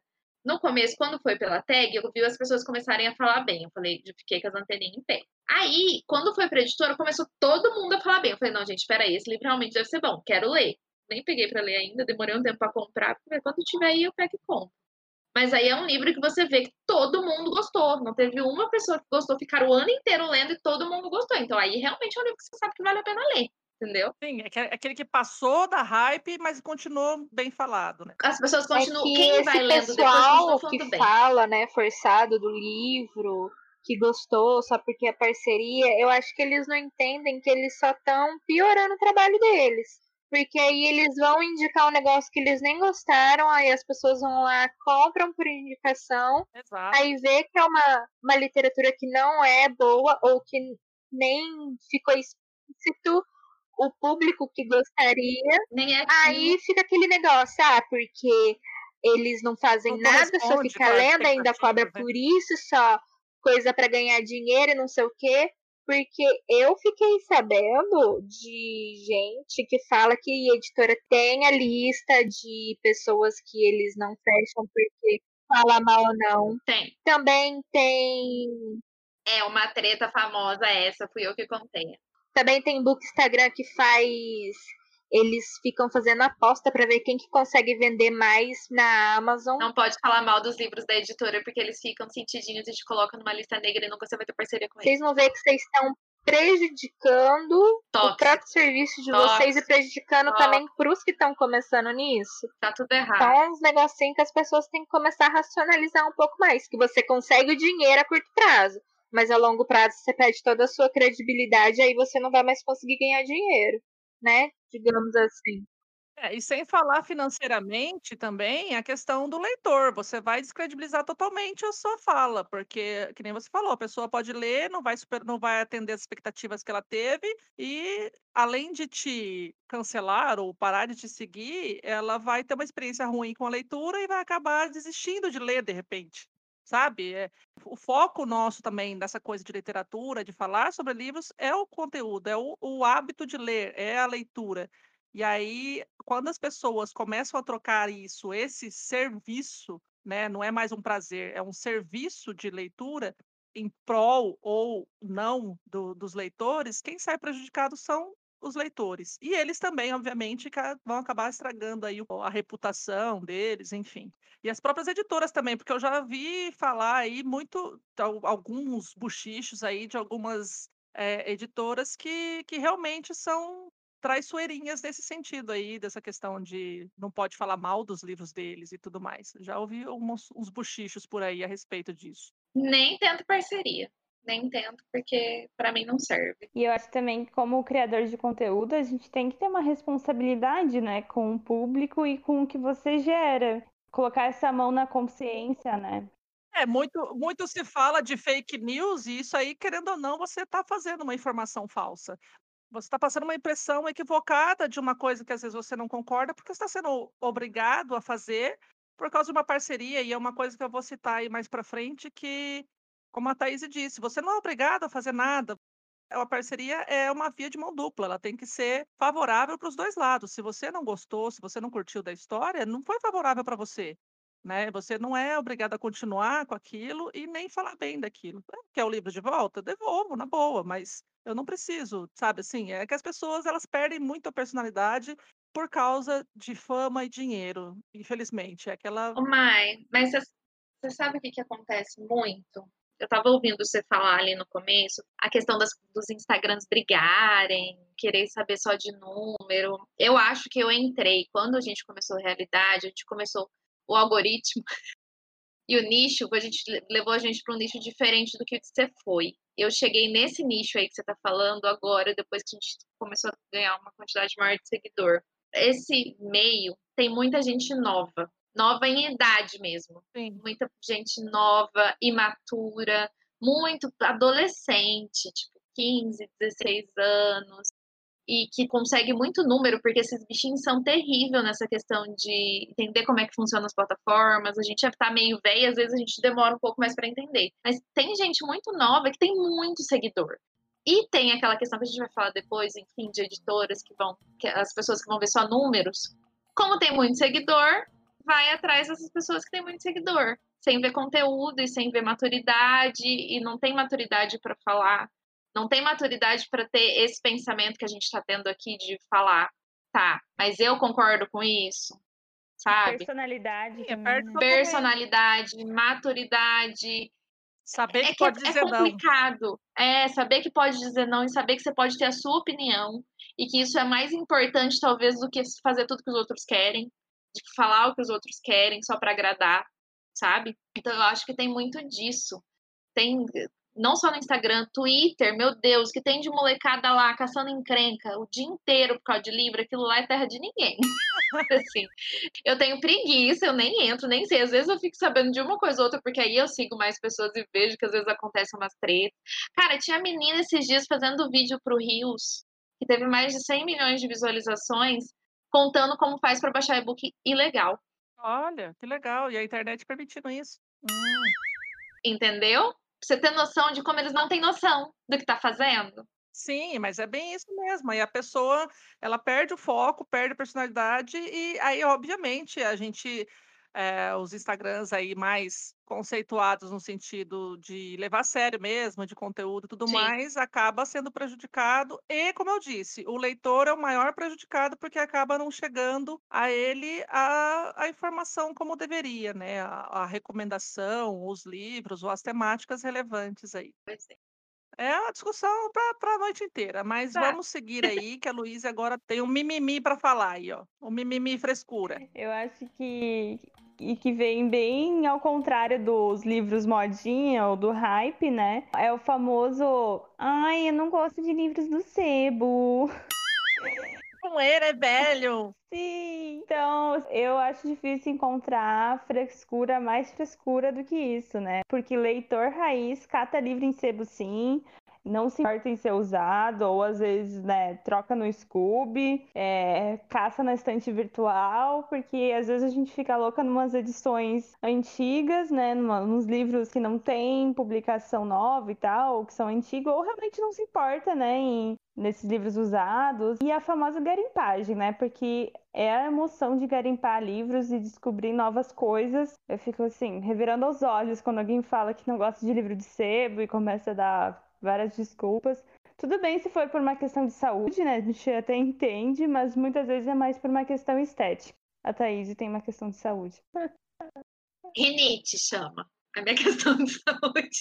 Eu tenho uns livros de sebo aqui, que aí eu já descobri que sim, eu até posso comprar, mas eu preciso ver qual que é o prazo dele, assim, faz quantos anos que ele tá no sebo. Porque dependendo do tempo que ele tá criando ácaro, eu sou alérgica a ácaro, gente, sério. Eu realmente sou alérgica a ácaro, já fiz os testes, eu tenho alergia a ácaro especificamente. E aí é complicado, bem complicado. Fala, Camila. Você já aprendeu que é só botar num plástico e colocar no congelador, né? Colocar no congelador, nova técnica para tirar ácaros dos livros, sabiam dessa? Não, essa eu não sabia, não. Mas, ó, deixa eu Camila que me contar. É, deixa eu contar uma história. É, essa questão do sebo, eu sou apaixonada em sebo. A minha maior vontade mesmo era conseguir, tipo, olha que idiota, né? Obviamente eu não vou conseguir, porque se for para ser, não vai ficar comigo. Era encontrar um livro raro. Eu mo- morro de vontade de achar, não raro, mas sabe assim, um livro mega power antigo para guardar. E na frente do trabalho do Fabiano, que agora eles mudaram de lá, não estão mais lá no centro, tem um sebo grande até, que inclusive quem trabalhava lá é uma colega minha da faculdade. E virava e mexia quando eu ia lá no trabalho dele, ia lá bater um papo com ela, e mesmo antes de conhecê-la, eu já frequentava o sebo. E eu sempre falava pro meu marido, né? Falava, ah, eu, ai, eu tenho vontade de livro capa dura. Eu quero um livro antigo de capa dura, um livro antigo de capa dura. Eu tenho alguns aqui, antigos de capa dura, porque eu estava tão meio por fora dessas coisas que eu nem sabia que estavam lançando livros novos e bonitos de capa dura, assim. Eu queria aquela coisa, sabe, de capa couro, com enfeite dourado e alguma história que fosse relevante. Por exemplo, um Machado de Assis. Outro dia eu vi uma menina postando nos stories aí os livros mais antigos dela. Ela tinha um que tinha mais de 180 anos, que era, se eu não me engano, do Machado de Assis. Eu falei assim: ah, gente, aí, ó, é o tal tipo de coisa que Quero. eu gostaria de encontrar num sebo, por exemplo. Então, eu gosto de entrar em sebo justamente para garimpar os velhos, porque hoje em dia os sebos estão vendendo livros novos, né, e seminovos e tudo mais, porque obviamente eles têm que sobreviver de alguma coisa, mas quando eu vou em sebo eu quero achar os velhão mesmo, e os de capa bonita, que aí eu vou pela capa bonita e obviamente que tem alguma história que me chame a atenção. Outro fato mais engraçado também, que foi o meu amigo Rômulo, ele leu As Intermitências da Morte num livro tão velho, tão velho, que ele falou que as páginas soltavam e tava tipo amarelo, soltando, saindo poeira e tudo. E eu lembro que ele falou assim: "Ah, eu Deus eu tô adorando a história". Eu acho que eu já até comentei em episódios anteriores que eu comecei a me interessar a ler essa história de, de Saramago justamente porque ele falou, falou assim, nossa, é muito interessante. Ele meio que falou assim, ah, a morte faz isso, acontece aquilo e não sei o quê. E ele falou que estava lendo um livro tão poidinho, tão velho, tão rasgadinho que dava até para ver a poeira, tipo, a hora que estava lendo, dava para ver a poeira junto com as letras. Mas enfim. Meu nariz costa só de pensar. Eu imagino também, porque eu também, assim, não tenho alergia a ácaro, mas a poeirinha dá aquela coceirinha nervosa. E assim, é a minha pira de sebo é essa. Eu quero achar um antigo capa dura, de preferência, para guardar, raro, para daqui sei lá quantos anos passar de mão em mão aqui na minha família e falar assim: olha, a Mayara gostava de ler, sua avó, sua bisavó gostava de ler, e ela deixou esse livro para você. Quem sabe um dia. É, então, eu e a Camila né, não tem de de sebo, porque aqui não tem sebo. Muito triste. Tem sebo, Votuporanga, gente. Como é que vai para sebo? Aí o que que acontece? Eu quase não tenho livro de sebo, porque para comprar pelo sebo online não compensa. Acaba compensando comprar um lobo por causa do frete. Tenho alguns. Teve dois que eu quis comprar, que é os que atacam minha. Eu não posso nem olhar para eles que minha rinite ataca, que eu queria as edições em que eu li, que foi o Poliana. Eu comprei o Poliana na mesma capa da edição que eu li quando eu tinha 8, 9 anos. Eu quis comprar, comprei na, na estante virtual. E comprei o do Jô, o Xangô de Baker Street. Me arrependi amargamente, porque ele não tá com as folhas amareladas. As folhas deles estão pretas. Nossa, Não sei que jeito que conseguiram deixar a edição nem é tão absurdamente velha assim pra ter ficado preta. Preta, tá marrom. Gente, sério. Sem condição. Eu abro ele, a rinite ataca aqui na hora, não tenho condição de ler nele. Ele tá ali guardadinho, é só pra guardar de recordação. Tem alguns outros também que eu comprei porque não tinha edição nova. Não tem problema, se tivesse sebo eu ia adorar passear no sebo de máscara. pra não atacar a rinite. Eu gosto dessa, ideia de livros com histórias, sabe? Pegar um livro com a dedicatória de alguém pra alguém. Eu acho isso, ah, eu legal. acho maravilhoso. Eu, nossa, eu não tenho problema nenhum com isso, mas Eu pelo fico um pouco contrário. triste quando tem dedicatória. É, que é tipo, a pessoa se desfez, né? Tem Instagram literário que chama o arroba Ah, é maravilhoso, Que, que só posta dedicatórias, muito Sim, legal. eu acho legal livros com histórias. Eu já lembro do Zafon falando que o livro, como é que é? Que o que ele fala no final? Bonito? Ah, não vou lembrar. Ah, ele guarda a alma de, De- quem escreveu, de de, todo quem mundo leu, que leu, e ele não é de ninguém, tipo, ele não é seu, ele é de todo mundo que, pelo qual ele passou pelas mãos. Sim. Só complementando tua fala, aqui não tem livraria que sebo. É, pois é. É que é cidade pequena e nova também, Então, né? mas Aí nas cidades das aí, regiões tem. Birigui, Araçatuba, Rio Preto. É só aqui mesmo que o povo não gosta muito. Mas tá aí uma ideia de negócio para realidade literal, né? É, a questão é que tinha um sebo aqui, mas o sebo faliu, foi porque não, ninguém comprava, né? Ideia de negócio, sebo. Aí vai falir também, porque ninguém aqui lê. É, já é difícil ter livraria e vender livro novo, imagina livro velho, né? Nossa, mas eu já fui no Sebo do Messias, em São Paulo, quando eu viajei com os meus amigos num carnaval. Gente, que delícia. Nossa, eu ficaria lá facilmente a tarde toda, mas não deu como. Eu fiquei assim. Sabe aquela parte do Percy Jackson no filme que eles entram naquele cassino e eles não têm noção do tempo por causa daquele coisinho que só. Eu me senti Aham. assim. Porque, droguinha lá. tipo, eu parecia que eu tinha ficado 10 minutos e os meus amigos sentados lá na porta esperando. Camila já faz duas horas, vambora.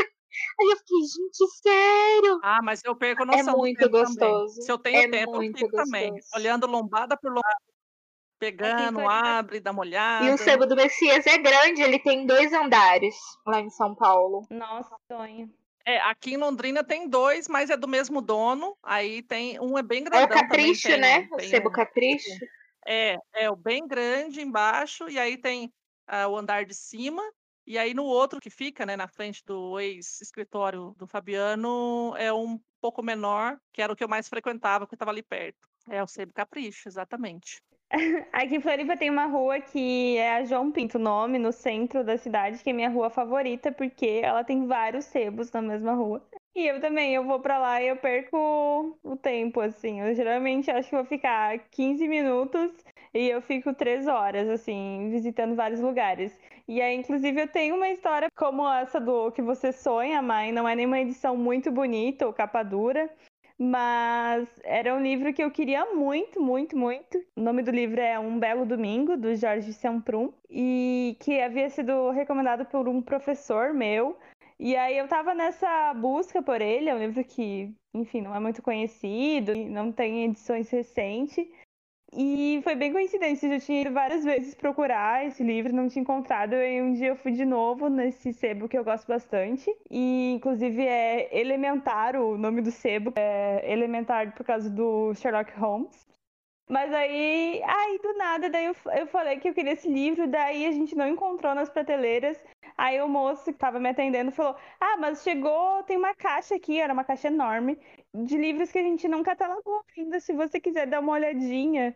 Aí eu fui dar uma olhadinha na caixa que tinha uns 100 livros e eu encontrei ele, eu fiquei muito feliz.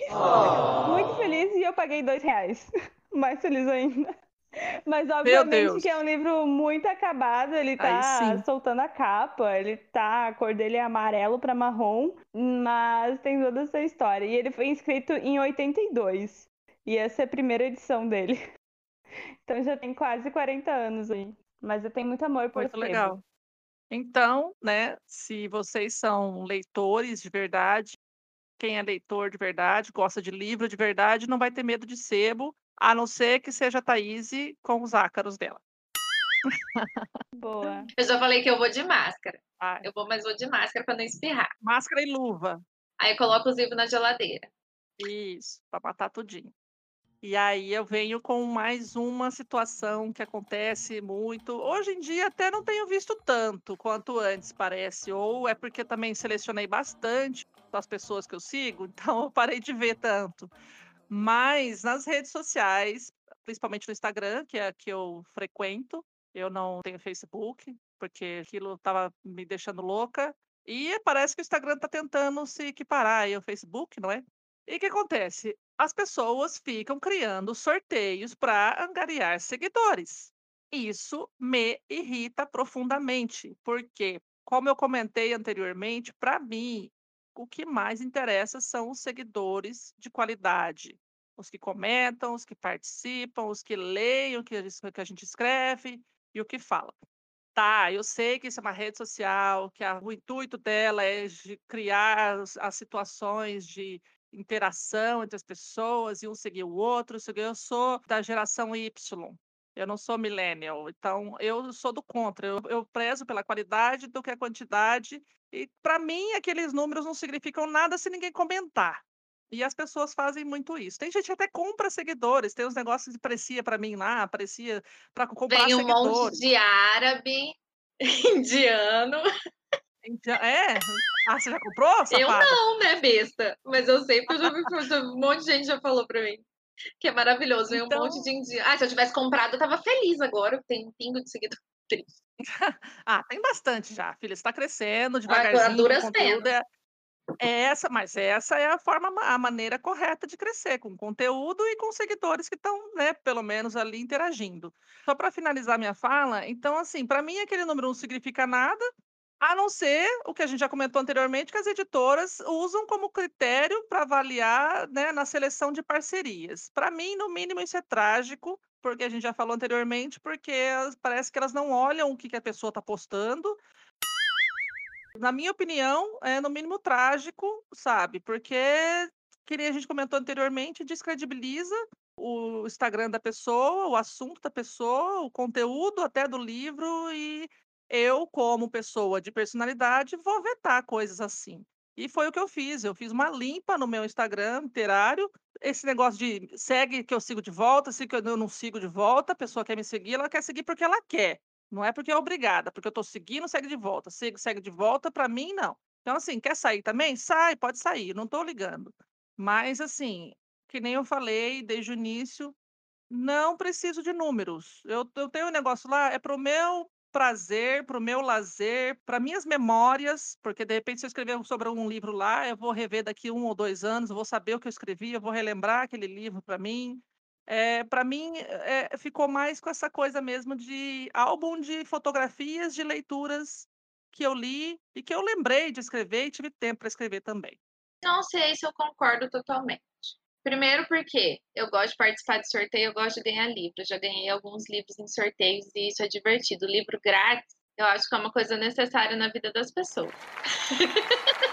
Não, mas para lá, dá. Então deixa eu me corrigir aqui. Não que seja uma coisa ruim ter sorteios, mas, por exemplo, sorteio de livros que me interessam, obviamente eu participo e tal. Só que não, mas tem gente que só faz isso o Ah, tempo inteiro. bem. Tem IG É, que só é faz sorteio de mês a mês. Isso, É era isso que eu ia falar. É, é o que eu Outra coisa, Pode não fazer, mas não só com esse intuito, entende? outra coisa, não é é um é é porque, assim, eu, como uma pessoa que fica lá tentando todo dia com o Instagram, pelo amor de Deus, Instagram, me ajuda, né, conseguir números, porque não adianta, se você não tem números, você não vai conseguir chegar nas pessoas. É uma bosta, você não vai chegar para as pessoas, se você não tem uma quantidade certa, o Instagram não te entrega para as pessoas que já te seguem. Uma merda esse algoritmo maldito. Então é um dos meios que as pessoas usam para conseguir angariar números. Infelizmente, a gente tem que às vezes ceder ao sistema, não tem como. Vou falar que a gente faz sorteio lá no Realidade? Não faz. A última vez que a gente fez faz mais de um ano a gente fez o aniversário, porque mais que uma forma de comemorar, e, enfim, e lógico, conseguir alguns seguidores. E tem aquela questão também de que sorteio no Instagram não é uma coisa legal. Não. Descobriu isso só depois. Não é uma coisa tecnicamente legal, nenhum sorteio em rede social.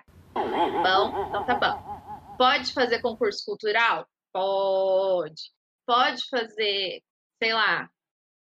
É, coloque uma frase aqui do porquê você deveria ganhar. Já é um concurso cultural, não é um sorteio, que é tipo sorte, tipo loteria. Senão nem pode estar tendo, começa por aí. É um meio de você conseguir números, é um meio de você conseguir números e é, infelizmente a gente tem que ceder muitas vezes, mas é aquela questão. Tem Instagram que só vive disso. E aí realmente é uma chatice, entendeu? E outra, É isso que eu tô falando. é uma forma, se você consegue esses seguidores, essa questão de querer ter seguidores por conteúdo, mesmo se você não fizer sorteio, a maioria dos seus seguidores vão ser fantasmas, eles não vão comentar em todos os seus posts.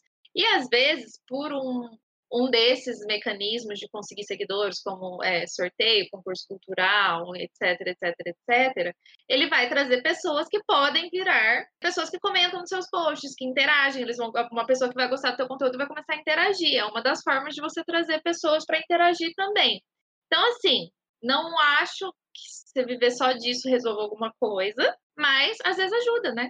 Não, exatamente, eu concordo, mas que nem eu falei, era muito recorrente, chato e, e irritante. E outra, é, aquele sorteio assim, não é para você ter, ah, tem que seguir a pessoa, tem que seguir o fulano, o ciclano, o beltrano, o caralhano, e mais Ah, não, 20 isso aí eu nem pessoas, sigo. sabe? Isso assim, aí eu então é nem um negócio também. É, então, é um negócio impossível. Então, assim, é meio forçado, exagerado, e aquela corrente de unfollow depois, né? Mas cada um com seus problemas. É só uma coisa que eu concordo com a premiação, por exemplo, de aniversário, ou simplesmente é uma parceria que alguém, ah, a editora vai entregar para alguém, beleza, você fazer de vez em quando. Mas na época que eu seguia esses polvaréu todo, que eu tive que refinar isso, era uma coisa totalmente. Os meus stories era só propaganda de sorteio. Ah, sorteio, sei lá. Aí eu sorteio a pessoa fazendo propaganda do sorteio do outro, do outro, do outro, do outro. Uma Ah, isso mil. também cansa. Eu não compartilho nos meus Na época do nenhum. meu, da minha revolta do Literatura Sem Frescura, foi um pouco disso, que meus stories eram repleto de propaganda, de sorteio, e isso me irritava. Eu falei assim, meu, eu acordo de manhã, eu acordava às seis da manhã, tomando meu café da manhã, olhando meus stories, era o tempo do dia que eu tinha para olhar os stories, não tinha nenhum conteúdo, ninguém falando de livro, era só sorteio, sorteio, sorteio, sorteio, aí eu surtei e Dei um follow a um monte de gente e fui lá, falei assim: "Não, vou fazer o meu literatura sem frescura", que não vingou muito porque eu resolvi estudar. Só queria falar que eu sou adepta a Thaís participar sim de sorteios, entendeu? Porque ela ganha muitos sorteios, os livros que ela ganha repetido, eu, né, sou agraciada. Então, Thaís, por favor, continue participando de sorteios. Filha da mãe, uma vez eu ganhei um Dark Side. Eu já tinha. Ai, que ódio. Safado. Não, mas é assim, não, você pode participar do sorteio que você quiser, participa tanto sorteio se você tiver afim e tiver coragem de ficar participando. Mas eu falei, no, no geral, era só isso, usar só essa estratégia. Não, realmente, é só isso, é, foi aquilo que eu falei. É uma estratégia. Só que não pode ser a única estratégia que aí não tem, não tem quem tenha saco também, né? É. É isso. Não, com certeza eu concordo disso de vez em quando, né? Se você quiser utilizar isso do sorteio, mas usar somente com esse objetivo de ganhar seguidores e não produzir conteúdo depois, ou depois tentar converter esses seguidores em pessoas que realmente conhecem quem você é e que vão acompanhar seu conteúdo e não vão ficar só dando unfollow depois. Então acho que isso é meio que tiro no pé, né? Porque não, não vai adiantar muito. E cada vez mais eh, o Instagram, eu acho que também vem tentando observar mais a questão do engajamento, né? Às vezes vale muito mais ter comentários nos posts, essas coisas, que acaba ele mostrando para mais pessoas, né? Então é uma série de conjuntos e você achar que só esse sorteio vai funcionar, não vai, e vai afastar outras pessoas. Então é bom ficar atento. É, e aí, para não dar uma de hipócrita aqui, obviamente, eu já participei de alguns sorteios e ganhei um no sorteio da editora Dublinense, que ganhei sete livros. Tia da mãe. Amém. Então, assim, é, é saudável participar de sorteios, desde que eles sejam, tenham uns critérios bacanas que você pode ter uma possibilidade de realmente ganhar. Agora tem gente que faz sorteio aí que você praticamente tem que pagar um carro para a pessoa para poder participar do negócio e é terrível. É, eu Tem não. muitos A critérios. de- preguiça me bate ali na hora e eu já não participo. É, exatamente. Então, assim, e usar com moderação, né, gente? Tem outras estratégias aí, principalmente conteúdo de verdade, às vezes chamam pessoas também. Então, só sorteio. As pessoas gostam de ganhar. Nem sempre, viu? Infelizmente, nem sempre o Ah, ganha conteúdo sim, chama Fih, pessoas. Você está fazendo o serviço de- do jeito certinho. Né? As pessoas vão, vão chama. aparecendo. A gente vai ficar famoso aqui, calma. É. Camila, tua vez de reclamar um pouquinho. Tá, um mimimi que eu tenho. Não é mimimi, eu acho que todo mundo tá aqui porque eu fiz até um episódio inteiro disso. Que é sobre a romantização, né? Os Instagrams, além do problema do, dos homens ter tudo, é a romantização de livros que contêm relacionamentos abusivos. Gente, eu não tenho nada contra hot, nem contra erótica. Quer escrever, quer consumir, vai com Deus, entendeu? Faz, aproveita, curte. Mas o que eu mais tenho ódio é livro de macho escroto. Você tá falando que ele é gostoso. Porque ele é musculoso. Porque, ai, ele tem um passado dark que não sei o que. Tudo se desculpa. Não, nada se desculpa. Existe psicólogo, existe psiquiatra, entendeu? Existe remédio pra gente tratar com os nossos traumas, com as nossas coisas. Ninguém tem que ser escroto com ninguém, não, e passar pano, digamos assim, só porque ele é gostoso. A gente tem que parar com isso. Instagrams, as meninas têm que começar a ficar mais atenta também, porque tem Instagram que além de só ter homem descamisado, do outro lado só tem livro com romance errado. Então, esse aí é o meu mimimi, mais um apelo meu. Por favor, gente, vamos ser um pouquinho mais seletivo. Tanto ao fechar parceria, ver se a editora realmente é aquilo que casa com você, com o que você gosta de ler. Se você lê o livro e vê que ele vai para uma linha que já não é tão legal assim, fala com a editora, não se amarra a forçar isso, porque livro com romantização de abuso já para mim é uma coisa que não. Não, não, não, não. É, ou no mínimo também alertar sobre isso, sabe? Tipo, pode, você pode ler, pode fazer a tua resenha e lá falar, olha, tem alerta para relacionamento abusivo, assim, assim, assado. E quem que. Porque né, eu, eu já vi vários posts de várias pessoas falando, ah, ah, gatilhos para suicídio, ah, gatilhos para ansiedade e depressão. gatilhos para não sei o que lá. E por que não gatilhos para homens abusivos, não é?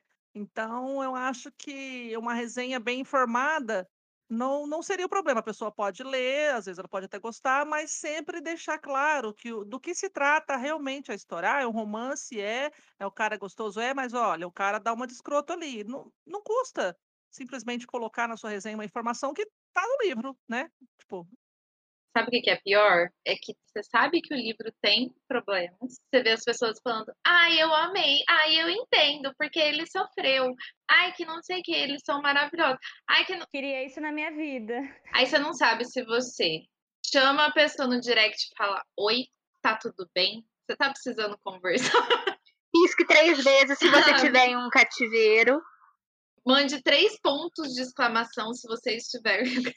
se você é precisar é, de infelizmente ajuda. as pessoas gostam, mas às vezes elas não estão ainda enxergando isso, né? Então, mas As pessoas não enxergam, dá lá- desespero. se alguém colocar lá, de repente ela começa a perceber, que nem a menina lá que a gente comentou no, no episódio da Camila, que releu o negócio e percebeu depois. Às vezes é a falta de maturidade das mocinhas aí não percebem isso.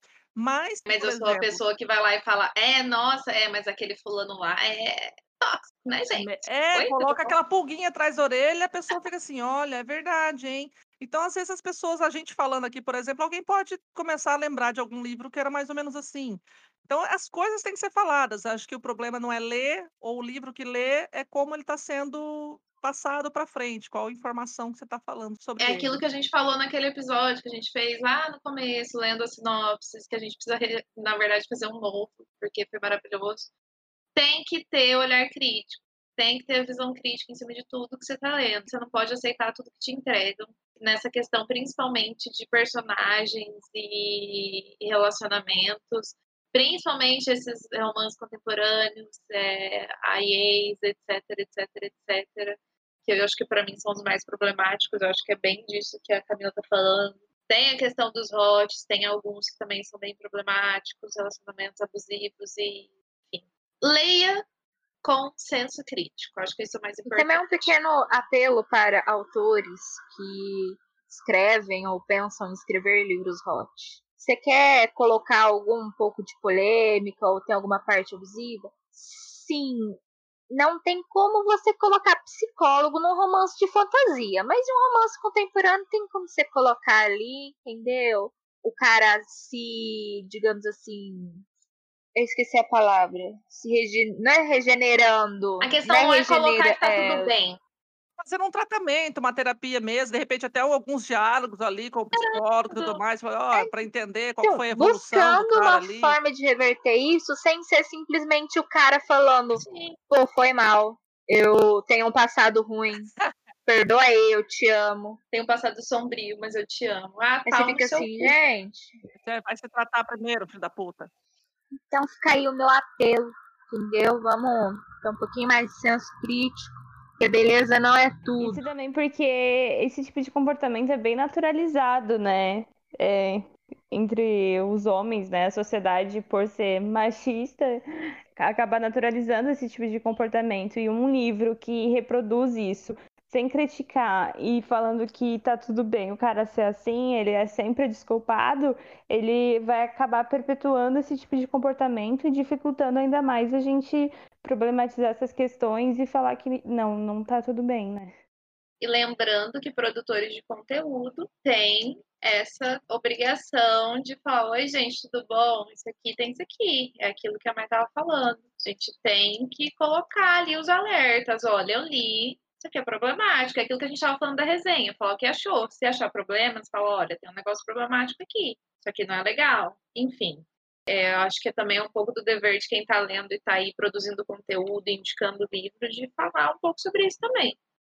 Então, aproveitando que eu falei agora há pouco da questão das, das pessoas muito novas produzindo conteúdo e sem ter um pouco da noção do negócio, do que fazer, um negócio que me irrita, que como, conforme eu tinha falado, acho que o meu primeiro nicho, quando eu comecei a seguir Instagrams literários, eram de pessoas mais maduras, enfim, agora eu cheguei ali nas pessoas um pouco mais novas, e aí tem um negócio que me dá um negócio ruim, eu percebo, eu percebo que tem perfis que fazem de propósito, tá? Uma coisa é você não gostar de um livro e tá tudo bem. você não gostar de um livro. Tá tudo bem se você optar por falar que não gostou desse livro em uma resenha, falar nas suas histórias que não gostou. Eu, por exemplo, opto por não fazer resenha se eu não gostar do livro. Porque às vezes a outra pessoa que lê vai gostar. E se eu falar mal, eu posso estar fazendo a pessoa não querer ler. Entendeu? E às vezes ela pode gostar, porque é, é opinião, né, gente? É, cada um tem um gosto. E tem muito Instagram literário. Tem muita gente que fala de literatura, que fala mal de livro, que é queridinho, só para causar na internet. Quem aí já viu isso? Concorda comigo? Fala aí, porque eu já cansei de ver. Cansei, cansei. Aí me dá uma preguiça, gente. Eu, como o meu perfil, que nem eu falei, eu limitei bastante as pessoas com que eu sigo, e a maioria delas são as editoras, então eu não vejo mais tanto isso, mas já vi situações sim, e já vi do contrário também. Pessoas dando opinião própria, realmente não gostando do livro e falando o porquê não gostou. Aí tudo e bem. aí pessoas, tipo, destrinchando horrores de comentários negativos para a pessoa. Como é que pode, não sei o quê, porque você não, né, xingando e falando As tretas. muitas tretas mesmo. Então, assim, tem aqueles que querem fazer, acho que talvez as pessoas vê, viram, né, a polêmica que isso causa, você falar, de repente, mal de um queridinho, e dá engajamento. Ibope, dá engajamento. Dá engajamento, dá gente. Aí então, a grande questão isso. é essa, exato. É ser o do contra de propósito. É ridículo isso, mas eu não duvido que realmente tenha.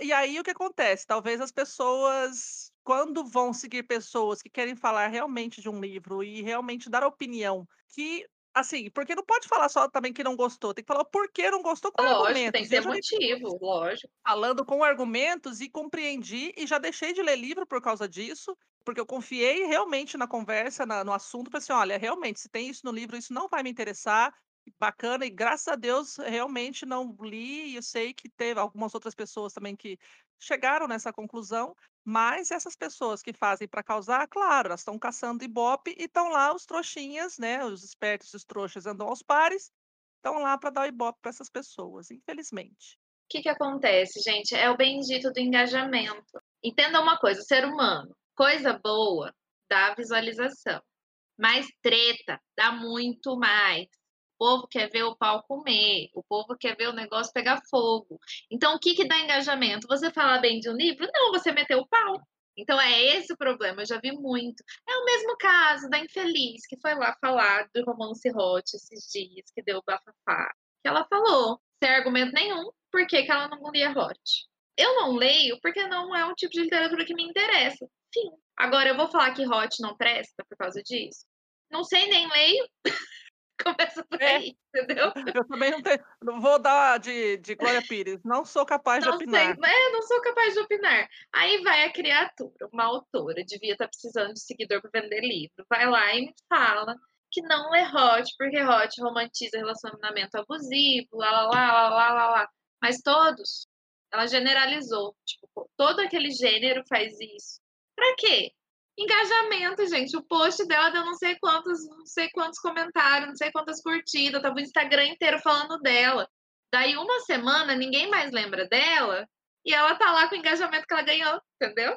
As pessoas fazem isso e isso é uma das coisas Fica que na moda agora, né? Essa coisa tá. de dicotomia, né? Ou é uma coisa ou é outra, ou sim ou não. É o modo brasileiro. É, tipo, a gente tem pensamento de torcida de futebol. Sim. A gente tem que ter um lado. Exatamente. Entendeu? Brasileiro é assim, tem que ter um lado. E aí o que que acontece? Tem muito Instagram por aí que toma isso para gerar engajamento e sai falando mal de livro sem argumento nenhum. E você tá lá dando uma de louco, dando engajamento para quem não tá nem e, aí. E se você, é o tonto que vai lá e dá moral para esse tipo de gente, perde seu para. tempo. Só pare, porque você tá dando engajamento. Exato. Eu concordo com vocês, porque acho que é quase na mesma questão ali de só ler porque tá no hype. Esse daí é justamente o contrário, mas tá no, no mesmo clube, né? Então é bom a gente ficar bem atento a esse tipo. Eu tô sendo irritada pelo mesmo tipo de pessoa, você entendeu, né? Porque o outro também foi eu que falei. Eu, gente, eu, eu, não te, eu tenho preguiça, eu tô velha. O que, que quem que fica brigando na internet? A gente nova que tem tempo. E me dá preguiça essas coisas, entendeu? Não, dá gente... preguiça. Eu tenho preguiça. É, troca o tempo de estudar para brigar na internet, aí depois vira uns bosta aí, porque a realidade E continua é brigando na internet. Eu, já que eu sou velha mesmo, eu, aqui a realidade é na, na minha época, né? Quando a gente começa a falar na minha época. Eu já cheguei É. nessa fase, Deus. Porque a minha época, eu tinha que estudar muito e meu padrasto dizia que os analfabetos do futuro eram as pessoas que não tinham curso superior e não sabiam inglês. Agora o analfabeto futuro é muito mais. É, você tem que ter vários cursos superiores, tem vários cursos de línguas, vários cursos de tecnologia, tem que estar ligado em tudo, tem que estar informado o tempo inteiro. E esse povo fica perdendo tempo na internet, brigando com gente que não conhece sobre livro que não vai fazer diferença na vida deles e que não vai ganhar nada com isso, gente. Pelo amor de Deus. Vamos ter, né? Pousar o nosso tempo aí. Vamos ler, por exemplo, o Deserto dos Tártaros e ver que o nosso tempo passa. E a gente colhe isso depois. Eu tô colhendo aqui, porque eu decidi mudar completamente a minha vida, justamente por escolhas talvez ruins que eu tenha feito no passado. E não queria isso para ninguém, não. Então, gente, vamos parar de brigar na internet, vamos fazer coisa que presta, ler os livros bons, estudar, sei lá, eu acho que eu tô velha. Te- o- va- Vamos, vamos fazer umas resenhas, aprender o que, que é resenha. É, o curso básico de escrita. Não, vamos pegar uma gramática ali, descobrir qual que é a diferença de mas e mais, Mas, uso É, de verbo no infinitivo, ver né? o uso dos porquês. É isso aí. Por favor, né? Conjugação verbal é uma coisa importante também. Concordância Gente, se verbal. perguntar para essas pessoas o que é um verbo no infinitivo, as pessoas não vão saber. Desculpe lá, mas é isso É o aí. verbo sem tá estar dica. conjugado, gente. O verbo no infinitivo é o verbo que não está conjugado. Então ele tem o R no final. Dar, amar, Terminadas em mentir, ar, er, mandar, ir. tomar no. Isso aí. Vamos lá, segue para frente aí, Luiz. Então, seguindo, eu vou vir com minha outra frescura, minha outra ação que eu vejo que é muito comum no mundo literário e que me tira muito do sério, são as pessoas que julgam o gosto literário alheio. Pra começar, que as pessoas já começam assim, colocam o livro ficção como se não houvesse um, abismo ali nessa ficção, né? Mas é porque se não aconteceu é importante. Ou então, ai, mas livro de fantasia não é só pra criança? E livro policial, não é uma literatura menor? Por que você lê livro policial, esses livros de detetives? Ai, gente, por favor, né? Eu acho que a gente tem que respeitar os gostos literários das outras pessoas. Também parar pra pensar que um livro ele é muito maior do que apenas um gênero, né? Na maioria das vezes, um livro trata sobre muitos temas, traz muitas questões dentro dele e fica bem maior do que só um gênero, só uma fantasia ou só um policial. Às vezes ele traz problemas da sociedade, faz a gente refletir sobre a vida. Então eu acho que é importante isso. Isso me irrita muito quem fica julgando. É essa a minha reclamação. Obrigada. De nada. Então, é realmente, por exemplo, uma ficção, por mais que ela não exista, ela vai ter como pano de fundo, o contexto dela, alguma temática, seja histórica, seja de relacionamento, seja de sociedade, seja de cultura. Mesmo que a pessoa, que o personagem não exista, ele não vive num mundo sem relações. Então, todas essas relações, mesmo até num livro de fantasia, ela vai trazer alguns ensinamentos seja de, sei lá, de afeto, amizade, relacionamentos amorosos ou de confiança, de coragem. Gente, tem que desapegar dessa coisa de não existe. O que que não existe? Se uma coisa está escrita, é porque alguém que existe escreveu baseado nas relações e coisas que estão na cabeça dela. Então existe sim. Só não existe aquela pessoa, aquele personagem, mas todo o contexto em volta daquilo foi criado por alguém que existe e que tomou isso como base para escrever. E ela não tirou de um lugar que não existe, porque, né, eh, lugares que não existem só se a pessoa ficar muito louca de heroína. Aí, de repente, vai criar as coisas que realmente não existem. Mas todas as relações dentro de um livro, e se você souber ler um livro tirando essas informações, é o que vai ficar. E essa, para mim, é a verdadeira literatura. Aprendi muito já com situações assim, e vou continuar aprendendo com certeza, justamente com contextos históricos reais, como pano de fundo, ou com relações que eu já passei e que às vezes espero passar, ou às vezes espero não passar. Enfim, é isso. Luiz estava falando, eu estava aqui revirando o olho. Preguiça que me dá esse tipo de coisa. Primeiro, quem é você na fila do pão para julgar a vida do coleguinha. Deus te deu quantas vidas? Uma só. Então você cuida da sua vida, deixa do coleguinha lá. Não, e geralmente quem fala isso é quem não lê. Eu fico mais puta com isso. Exato. Começa por aí, né? Gente, eu sempre volto pro perfil do Bookster, porque eu acho que ele é a única pessoa que eu sigo que fala de literatura que tem seguidores que não são do meio. Não são pessoas igual a gente que, que é doido por livro, sabe? O que ele recebe de pergunta lá, falando, ai, mas ler ficção não é perda de tempo. Me dá um negócio ruim toda vez que eu vejo. E ele tem que ficar explicando, gente, pelo amor de E ele tem Conversa uma aqui comigo. paciência de Jó, né? Nossa! Eu já ia falar assim, tudo bom? Vai a merda com essa sua pergunta idiota. É óbvio que não, gente. Você aprende muito mais. Quando você começa a entender literatura, você vai ver que você vai aprender muito mais sobre ser uma pessoa melhor. Você vai aprender sobre filosofia, sobre psicologia, sobre história em romances históricos, sobre a vida, sem precisar viver aquilo que a mãe falou, coisa que eu vou- não vou fazer, porque eu aprendi ali naquele livro que vai dar ruim. E nem precisa aprender também, gente. Às vezes você só quer se divertir, Quer rir um pouco. né? Você só tá lendo porque você O gosta. vampiro que, que mordeu a moça sem querer. O vampiro que morde. Não, sem educação. Não, mas tem uma parte lá que foi sem querer também. A literatura, a gente, como outros tipos de arte, né? Ela fala sobre o ser humano e o ser Sim. humano em diferentes contextos e sobre o que é ser humano, sobre relações entre pessoas. Então, mesmo quando é uma história totalmente fantasia, um mundo novo, um mundo não sei o que lá, os problemas que a pessoa tá passando, as questões, né, que pegam e que realmente vão fazer continuar lendo aquele livro são as questões humanas. São os Sem dúvida. problemas familiares do personagem, são as coisas que ele tem que enfrentar. Então é um conhecimento sobre o que é ser humano, o que o ser humano pode passar, e sobre o mundo, muitas vezes sobre o contexto também, né? Às vezes distopias que nos falam muito mais sobre a realidade. Então eu acho que realmente quem comenta geralmente isso não lê, para começar, não lê literatura e por isso que tem essa visão tão limitada, né? Mas realmente é uma pena e é importante a gente falar sobre isso. E aquela questão, sempre friso aqui, não custa frisar mais uma vez, que às vezes pela literatura você consegue ter uma visão de certas coisas que você não teria na tua vida normal cotidiana, coisas que pessoas passam que você não passaria, como preconceitos, como guerras. é, você não vive em todos os países do mundo para saber como é a vida lá, por exemplo. Pela literatura você pode conhecer como é a vida, sei lá, em Gana, como é a vida em Cuba, enfim, como é ser uma pessoa negra nos Estados Unidos, como foi ter sido uma pessoa negra, por exemplo, igual a Maya Angelou na década de 30, 40. Coisas que você não aprenderia, você não saberia, você não conseguiria ter a empatia lendo uma notícia, por exemplo. Porque a literatura ela te cria essa empatia, porque você está vendo através dos olhos da outra pessoa. Isso só a literatura traz, gente. Desculpa, mas não tem, não vai. Você vai ler outro tipo, você não vai conseguir. É só a literatura que consegue, porque a literatura ela tem essa. É aque- aquele negócio da arte, né? Ela tem essa. Fugiu a palavra, baixou a mãe aqui. Sensibilidade.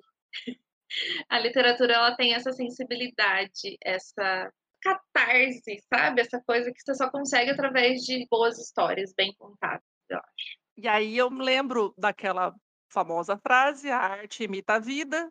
Então, literatura é uma arte, ela vai imitar algumas coisas da vida, ou acho que 80% imita a vida e 20% é uma criação ali de um personagem e tudo mais. E lembrando também do final do livro, Vamos Comprar um Poeta, tem uma análise lá que o cara fala magistralmente. Porque assim, lembrei ele disso fala a também. importância da cultura. A importância, é cultura no caso geral lá, mas a importância da cultura na vida das pessoas.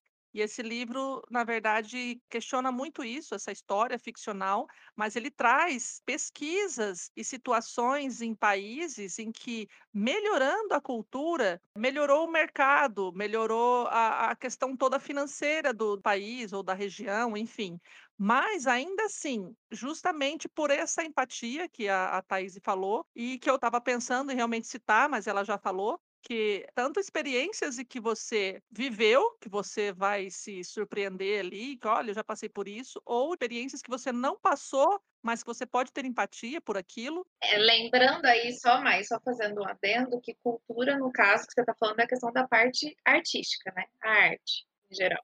Exato, sim, a arte, a cultura, é, ele fala sobre a cultura no geral, como é, cinema, literatura, Arte. pintura, escultura, no geral, arte. E aí, essa, essa questão de, do consumo dessa cultura. E a cultura, no caso, a literatura, a ficção, está dentro dela. E ele cita também a respeito dos sonhadores. Porque se não houvessem pessoas que sonhassem, que imaginassem as coisas, talvez a gente não tivesse encontrado várias soluções para a tecnologia ou várias coisas que poderiam não existir. Então, essa semana eu vi uma frase também no Instagram que fala também sobre isso, que realistas precisam de sonhadores e sonhadores precisam de realistas, para cada um se equilibrar, porque até fala assim, né? Porque sonhadores sem realistas poderiam se, eh, se prejudicar em algum momento, alguma coisa assim, e realistas sem sonhadores talvez nunca ou- eh, ousassem ir tão além,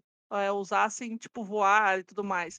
Então, assim, a gente precisa de literatura, de ficção, de coisas imaginadas para a gente também conseguir, de repente, concretizá-las ou conhecê-las melhor. E é isso. Esse livro também é maravilhoso. A gente está aqui, a gente acaba aproveitando, indicando um livro ou outro. Vamos comprar um poeta. Vamos comprar um poeta do Afonso Cruz, pela editora Dublinense. É um livro curtíssimo, com uma mensagem maravilhosa, poderosa. E o apêndice final dele ali, eu tive que mostrar para o meu padrasto, porque de vez em quando ele tinha essa coisa, né? De, ah, ele é ficção, tem que ler coisa para aprender, para que seja útil e não sei o quê. Eu falei romance assim: leia isso aqui. lê não sei o que lá.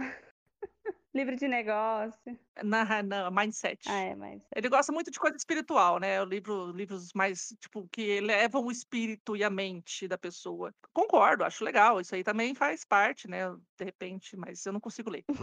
É, então, assim, eu pedi para ele ler esse apêndice justamente para passar essa mensagem que a gente está querendo passar aqui agora. Assim, gente, livros de literatura, de ficção, são válidos demais, muito, imenso, enfim, é isso. Então, mais um que eu vou jogar aqui, hein? É uma semi-treta. Pessoa que fala que não lê série, mas que lê um livro de 1800 páginas felizona. Enfim, a hipocrisia. Isso foi uma indireta, Camila? Se o chapéu serviu, chapéu É, eu serviu, senti. anjo.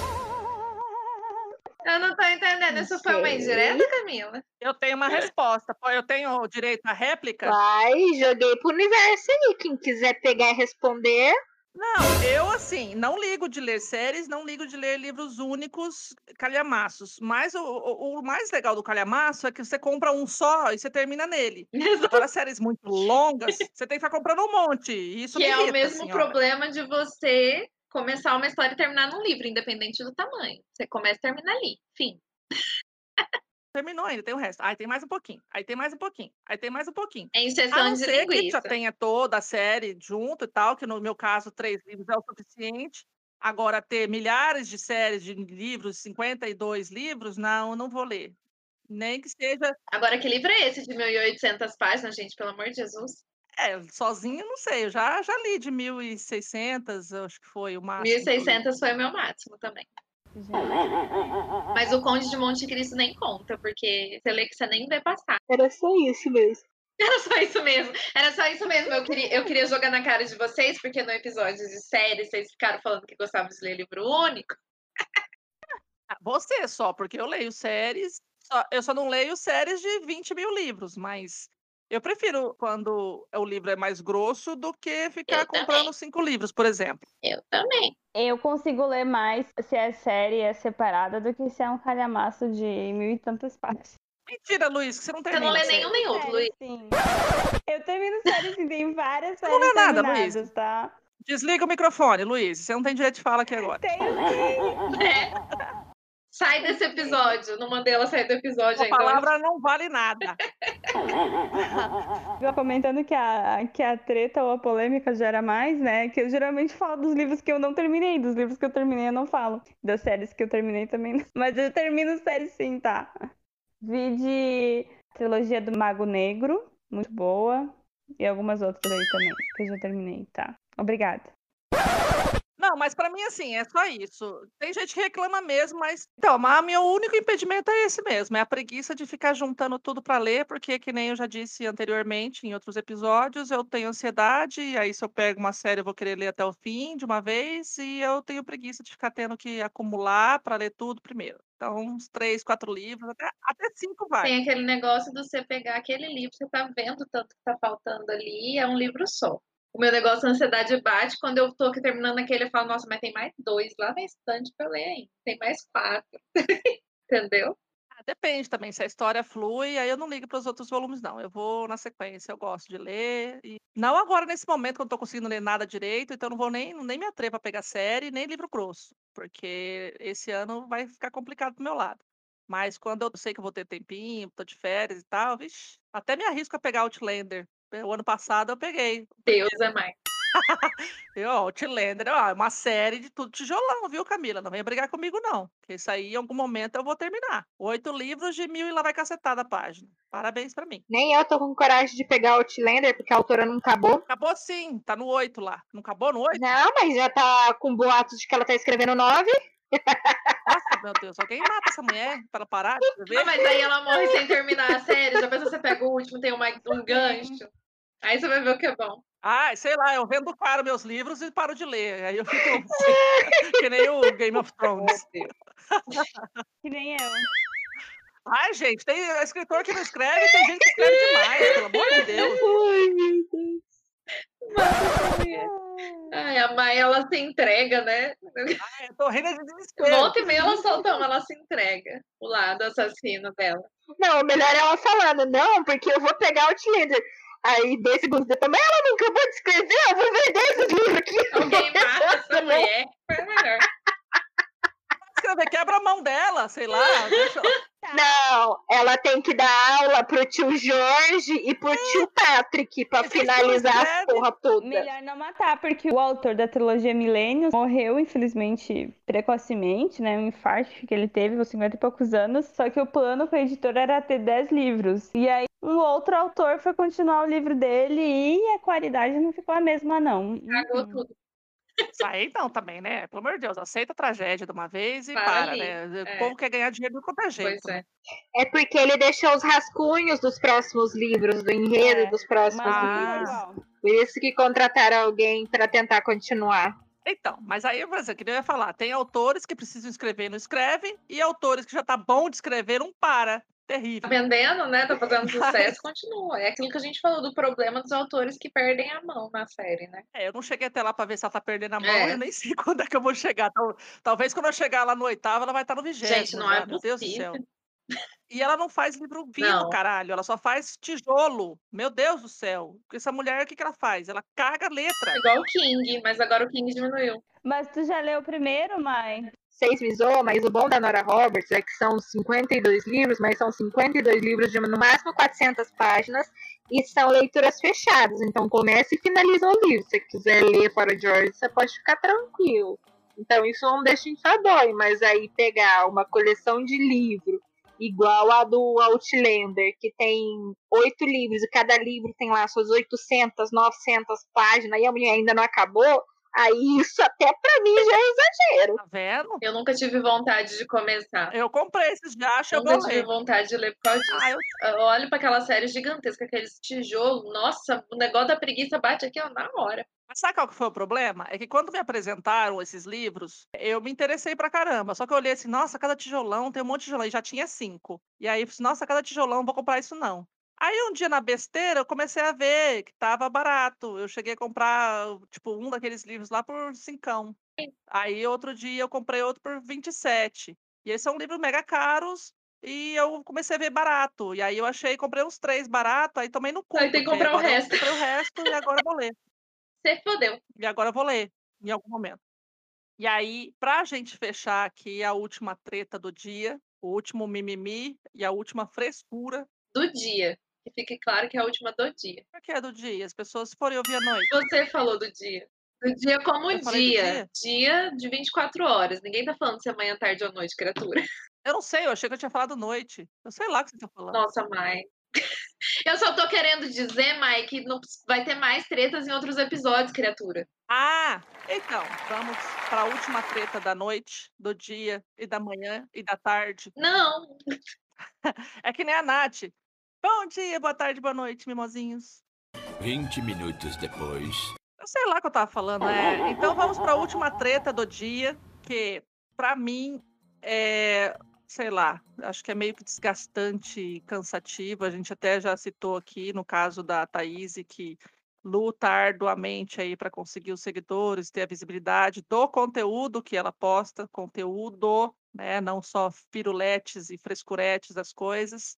Não é que eu estou aqui com a minha amiga, parceira literária de podcast, que eu estou chamando atenção, não, mas é justamente porque eu vejo pessoas que realmente se esforçam. Mas tem gente que a grande maioria no Instagram se mata para conseguir ter visibilidade, ou aquela coisa que a gente já falou aqui, o tal do engajamento, os seguidores e tudo mais, para conseguir parcerias com as editoras, apenas para poder ganhar livro. Eu acho isso a maior escravidão, humilhação da face da terra. E pior, que algumas vezes elas ganham livros que as editoras querem divulgar no momento e com prazo ainda estipulado para ler e para resenhar, e que não são nem do gosto literário do fulano, do dono do perfil. Então, acho isso, sei lá, um absurdo. E isso que nem a gente comentou, aí a Thaís falou, a gente percebe que não é o perfil da pessoa, porque assim, geralmente tem algumas parcerias que são assim, você tem direito a escolher um livro e eles mandam um outro, né, para fazer a divulgação. Então você escolhe um livro do cartaz deles, beleza, é um livro que você gosta. E mais o que eles vão mandar é o que eles estão tentando divulgar no momento. Tá certo que algumas editoras, quer dizer, acho que todas elas selecionam o perfil do fulano de acordo com o que a pessoa geralmente posta lá. Eles colocam, ah, gosta mais de fantasia, então direciona os livros que a gente está divulgando para esse lado e tal. Mas nem sempre é assim. E eu já cheguei a ver pessoas recebendo livros aí de coisas de financeiro aí, que nem a Luísa gosta de bastante de ler, e teve que ler e resenhar. E não tinha muito a ver com o perfil da pessoa. Aí eu fico assim, por que, que as pessoas fazem isso? Se for para fazer esse tipo, no começo lá também, né? Quando falei, né? Não, eu vou fazer o meu Instagram Literatura Sem Frescura. Eu comecei a perceber isso, falei assim, não, eu não vou fazer tudo isso, eu não vou me matar tanto para poder simplesmente ganhar um livro, né? Eu, enfim. Eu prefiro comprar meus livros, é, tipo, aproveitar quando está em promoção, paga mais baratinho. Aí eu leio no meu tempo, o que eu gosto, quando eu quiser. Então, eu acho que isso é uma das frescuras que acontecem aí no mundo dos Instagrams literários, dos booktubers, das vidas e tudo mais, que às vezes as pessoas fazem todo um auê para conseguir todo um esforço árduo para, sei lá, conseguir uma parceria que às vezes não é nem o perfil dela, não é do jeito dela. Então, eu gosto muito quando a Thaís, por exemplo, lá no, no Realidade Literal, ela fala que ela lê a sinopse, ela vê alguns autores que vêm conversar com ela, vê se tem a ver o assunto, se se interessa pelo assunto, e aí que vai montar a parceria ou não. Outro dia a gente conversando pelo WhatsApp, eu até falei para ela, você acha isso muito mais legal quando você firma parcerias com pessoas que têm a ver mais com o seu estilo, ou com ideias mais originais de edição e tudo mais, do que ficar nessa modinha de todo mundo ficar postando os mesmos livros das editoras que manda para todo mundo igual e fica aquela coisa do looping e do hype que a gente conversou anteriormente. Deixa eu entrar aqui agora que é meu lugar de fala. não que seja, mas sim, só fazendo um parêntese na tua, para não ficar mal entendido que você disse que é uma, como é que você falou? Que a pessoa ganhar livro de graça é uma humilhação. Não é bem assim.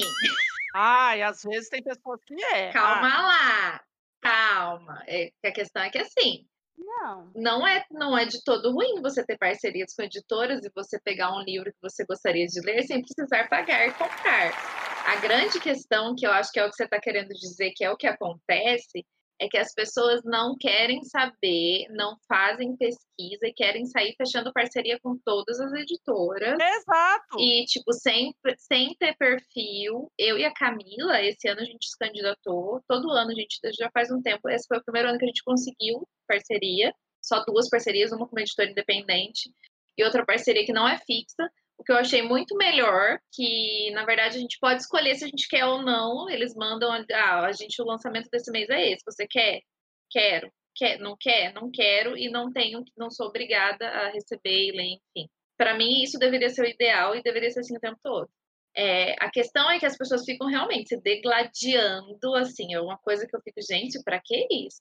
E fecha parceria, eu não sei como dar conta. Eu vi gente aí que fechou parceria com cinco, seis editoras. Aí agora, se todo mês tiver que ler pelo menos um livro de cada, de cada editora, para mim a conta já nem fecha mais, porque eu não dou conta de ler tudo isso no mês. É, então, mas é exatamente isso que eu disse, que vocês têm essa personalidade de realmente de escolher uh, o que tem a ver e realmente é, é o, o, correto, é o que deveria acontecer, mas as pessoas, elas realmente se, é, escrevem todas as parcerias e vão atrás desesperadamente. E quando fecha, isso, isso que eu falei lá no começo outra. na apresentação, que eu via muitas rixas entre Instagrams, justamente porque quando fechava a parceria e saía a lista dos parceiros, mas saía nego falando mal de um e de outro, tá torto direito. Era terrível. Eu falei assim, gente, o que, que é isso? Eu não falei aqui da listinha, tem que tem, Pois tem é. listinha no WhatsApp de editora aí, que é os próprios Instagrams falando, ó, fulano falou mal de vocês aí, editora. É, e aí, assim, a pessoa falando mal da editora e não sei o quê, blá blá blá, e virava uma brigaiada. Eu falei assim, gente, que absurdo. E deve acontecer ainda. Pra quê, né? Tudo isso por causa de quê? E outra, é uma, e é uma coisa que assim, desculpa. Não, e falar. deve acontecer ainda, que nem eu falei. Só que como eu refinei aqui um Acontece. pouco as, as pessoas que eu sigo, aí eu já não acompanho mais não, eu isso. também nem. mas eu não duvido que aconteça todas as vezes que saem parcerias e as pessoas não são selecionadas e ficam com aquela dor de cotovelo. Aí começa, né? Tá certo que a, a gente vai conversar em próximos episódios esses critérios de seleção de editoras, mas que dá raiva mesmo, que algumas coisas às vezes a gente não entende por que que acontece aquilo.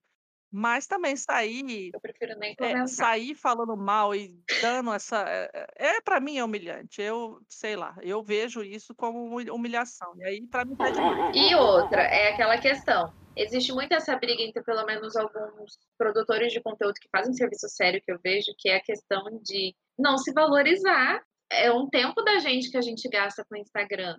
Não é fácil você conseguir, não é nada fácil, muito pelo contrário, gente. Dá muito trabalho, dá muito trabalho. Tem dia que eu falo, gente, não quero. Porque fazer um post não é só ir lá e postar, não. Você tem que fazer, montar uma foto bonita, você tem que postar a foto, editar a foto, aí você tem que escrever uma resenha ou escrever um texto Interagir revisar, pessoas. tem que estar legal. Aí você vai postar, as pessoas vão comentar, você tem que responder, você tem que interagir, você tem que postar stories, você tem que...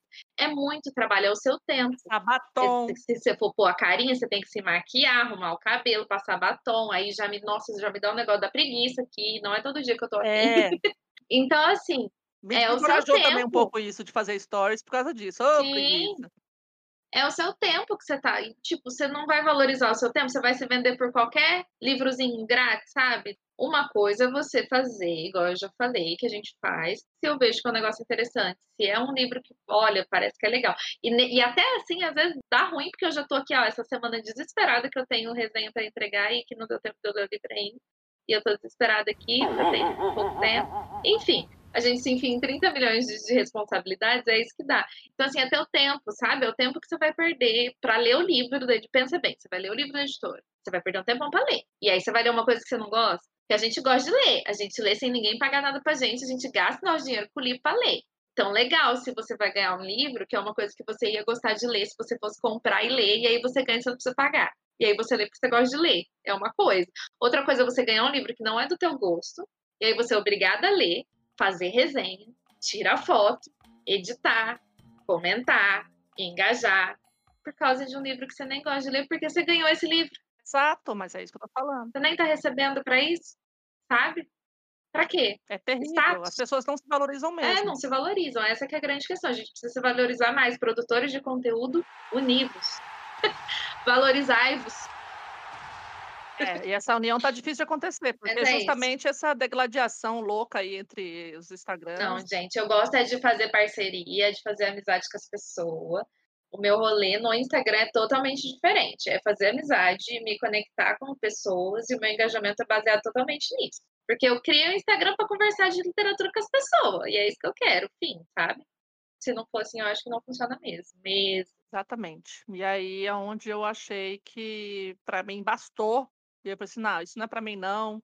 Não tenho perfil de influencer. Tô aqui no podcast para falar mal desse povo todo e agora desceu o pau, meu mimimi, né? Agora é minha dor de cotovelo. Não, não quero fazer isso e blá blá blá, e vou falar mal. Mas a gente aqui, claro que nós temos muito mais tretas de coisas que a gente vê por aí, as frescuraiadas da literatura, que a gente não concorda ou concorda, ou que a gente vivencia, no caso aí do Instagram das meninas, do Realidade, que correm atrás aí de visibilidade no conteúdo delas e tudo mais. Recomendo quem está aí começando a, a ouvir a gente Dá uma conhecida lá no perfil delas. O meu perfil da Luísa ali tá meio paradinho, de vez em quando a gente aparece para dar as caras, mas são todos muito bem-vindos. Espero que tenham gostado das nossas tretas. Se, como eu disse, você vestiu a carapuça, é porque o recado foi dado. Então, vamos conversar com a gente lá nas nossas redes sociais. Eu só ia falar, gente, não fiquem bravos com a gente, porque isso aqui é tudo a gente aqui, ó. Não quer dizer que a gente odeia vocês, não. A gente só tá falando das coisas que irritam a gente, porque a gente é velha rabugenta e não tô nem aí. A gente é rabugenta. Não quer dizer que se você faz e você tá feliz assim, que você tá errado, vai. Seja feliz aí. Mas não quer dizer que a gente não vai ficar aqui na rabugice da gente, entendeu? Exato. Ou talvez escuta a gente, porque talvez a gente é mais velha, a gente aqui, a gente já tá escaldada, e a rabugice tem sentido, né? Talvez. Ou não também. Ou a gente só tá aqui falando merda e pronto. Às vezes as pessoas vão receber mal, mas algumas pessoas vão entender o recado, porque eu acho que é isso mesmo. Acho que tem um pouquinho de critério, um pouco de autorrespeito, é, se valorizar, melhorar também ó, algumas coisas que as pessoas podem fazer, né, no questão de melhorar as resenhas, não precisa ficar fazendo firula com foto, fale mais sobre o livro, não tanto sobre a foto. Enfim, é cada coisa que. Não se matem, não briguem com os coleguinhas. Respeite a opinião do outro, respeitem a nossa opinião aqui, porque é o que a gente. a gente está falando mal, mas é pro bem, é, para melhorar um pouco aí a questão virtual dos livros, dos Instagrams literários, das redes sociais que falam sobre livros. E aí vocês podem conversar com a gente lá nas nossas redes sociais, que são Luíse. Você encontra a gente no Instagram e no Twitter no arroba Lit Sem Frescura. L-I-T sem frescura. Conversa lá, gente, mandem as frescurices que vocês não aguentam mais e digam se concordam ou não com a gente. É isso aí. Não xinguem a gente, por favor. E é isso. Espero que vocês tenham gostado. Até a próxima. Um beijão. Tchau, tchau. Beijo. Tchau. A Camila tá tão preguiçosa que ela nem tchau ela falou. Tchau. Você ouviu o Literatura Sem Frescura. Deixa eu desligar o pinguela aqui. Ô, oh, cacete. Nossa! Ela abanou. A gente já contou para os nossos ouvintes que a gente tem que abanar, né? Ela abanou também.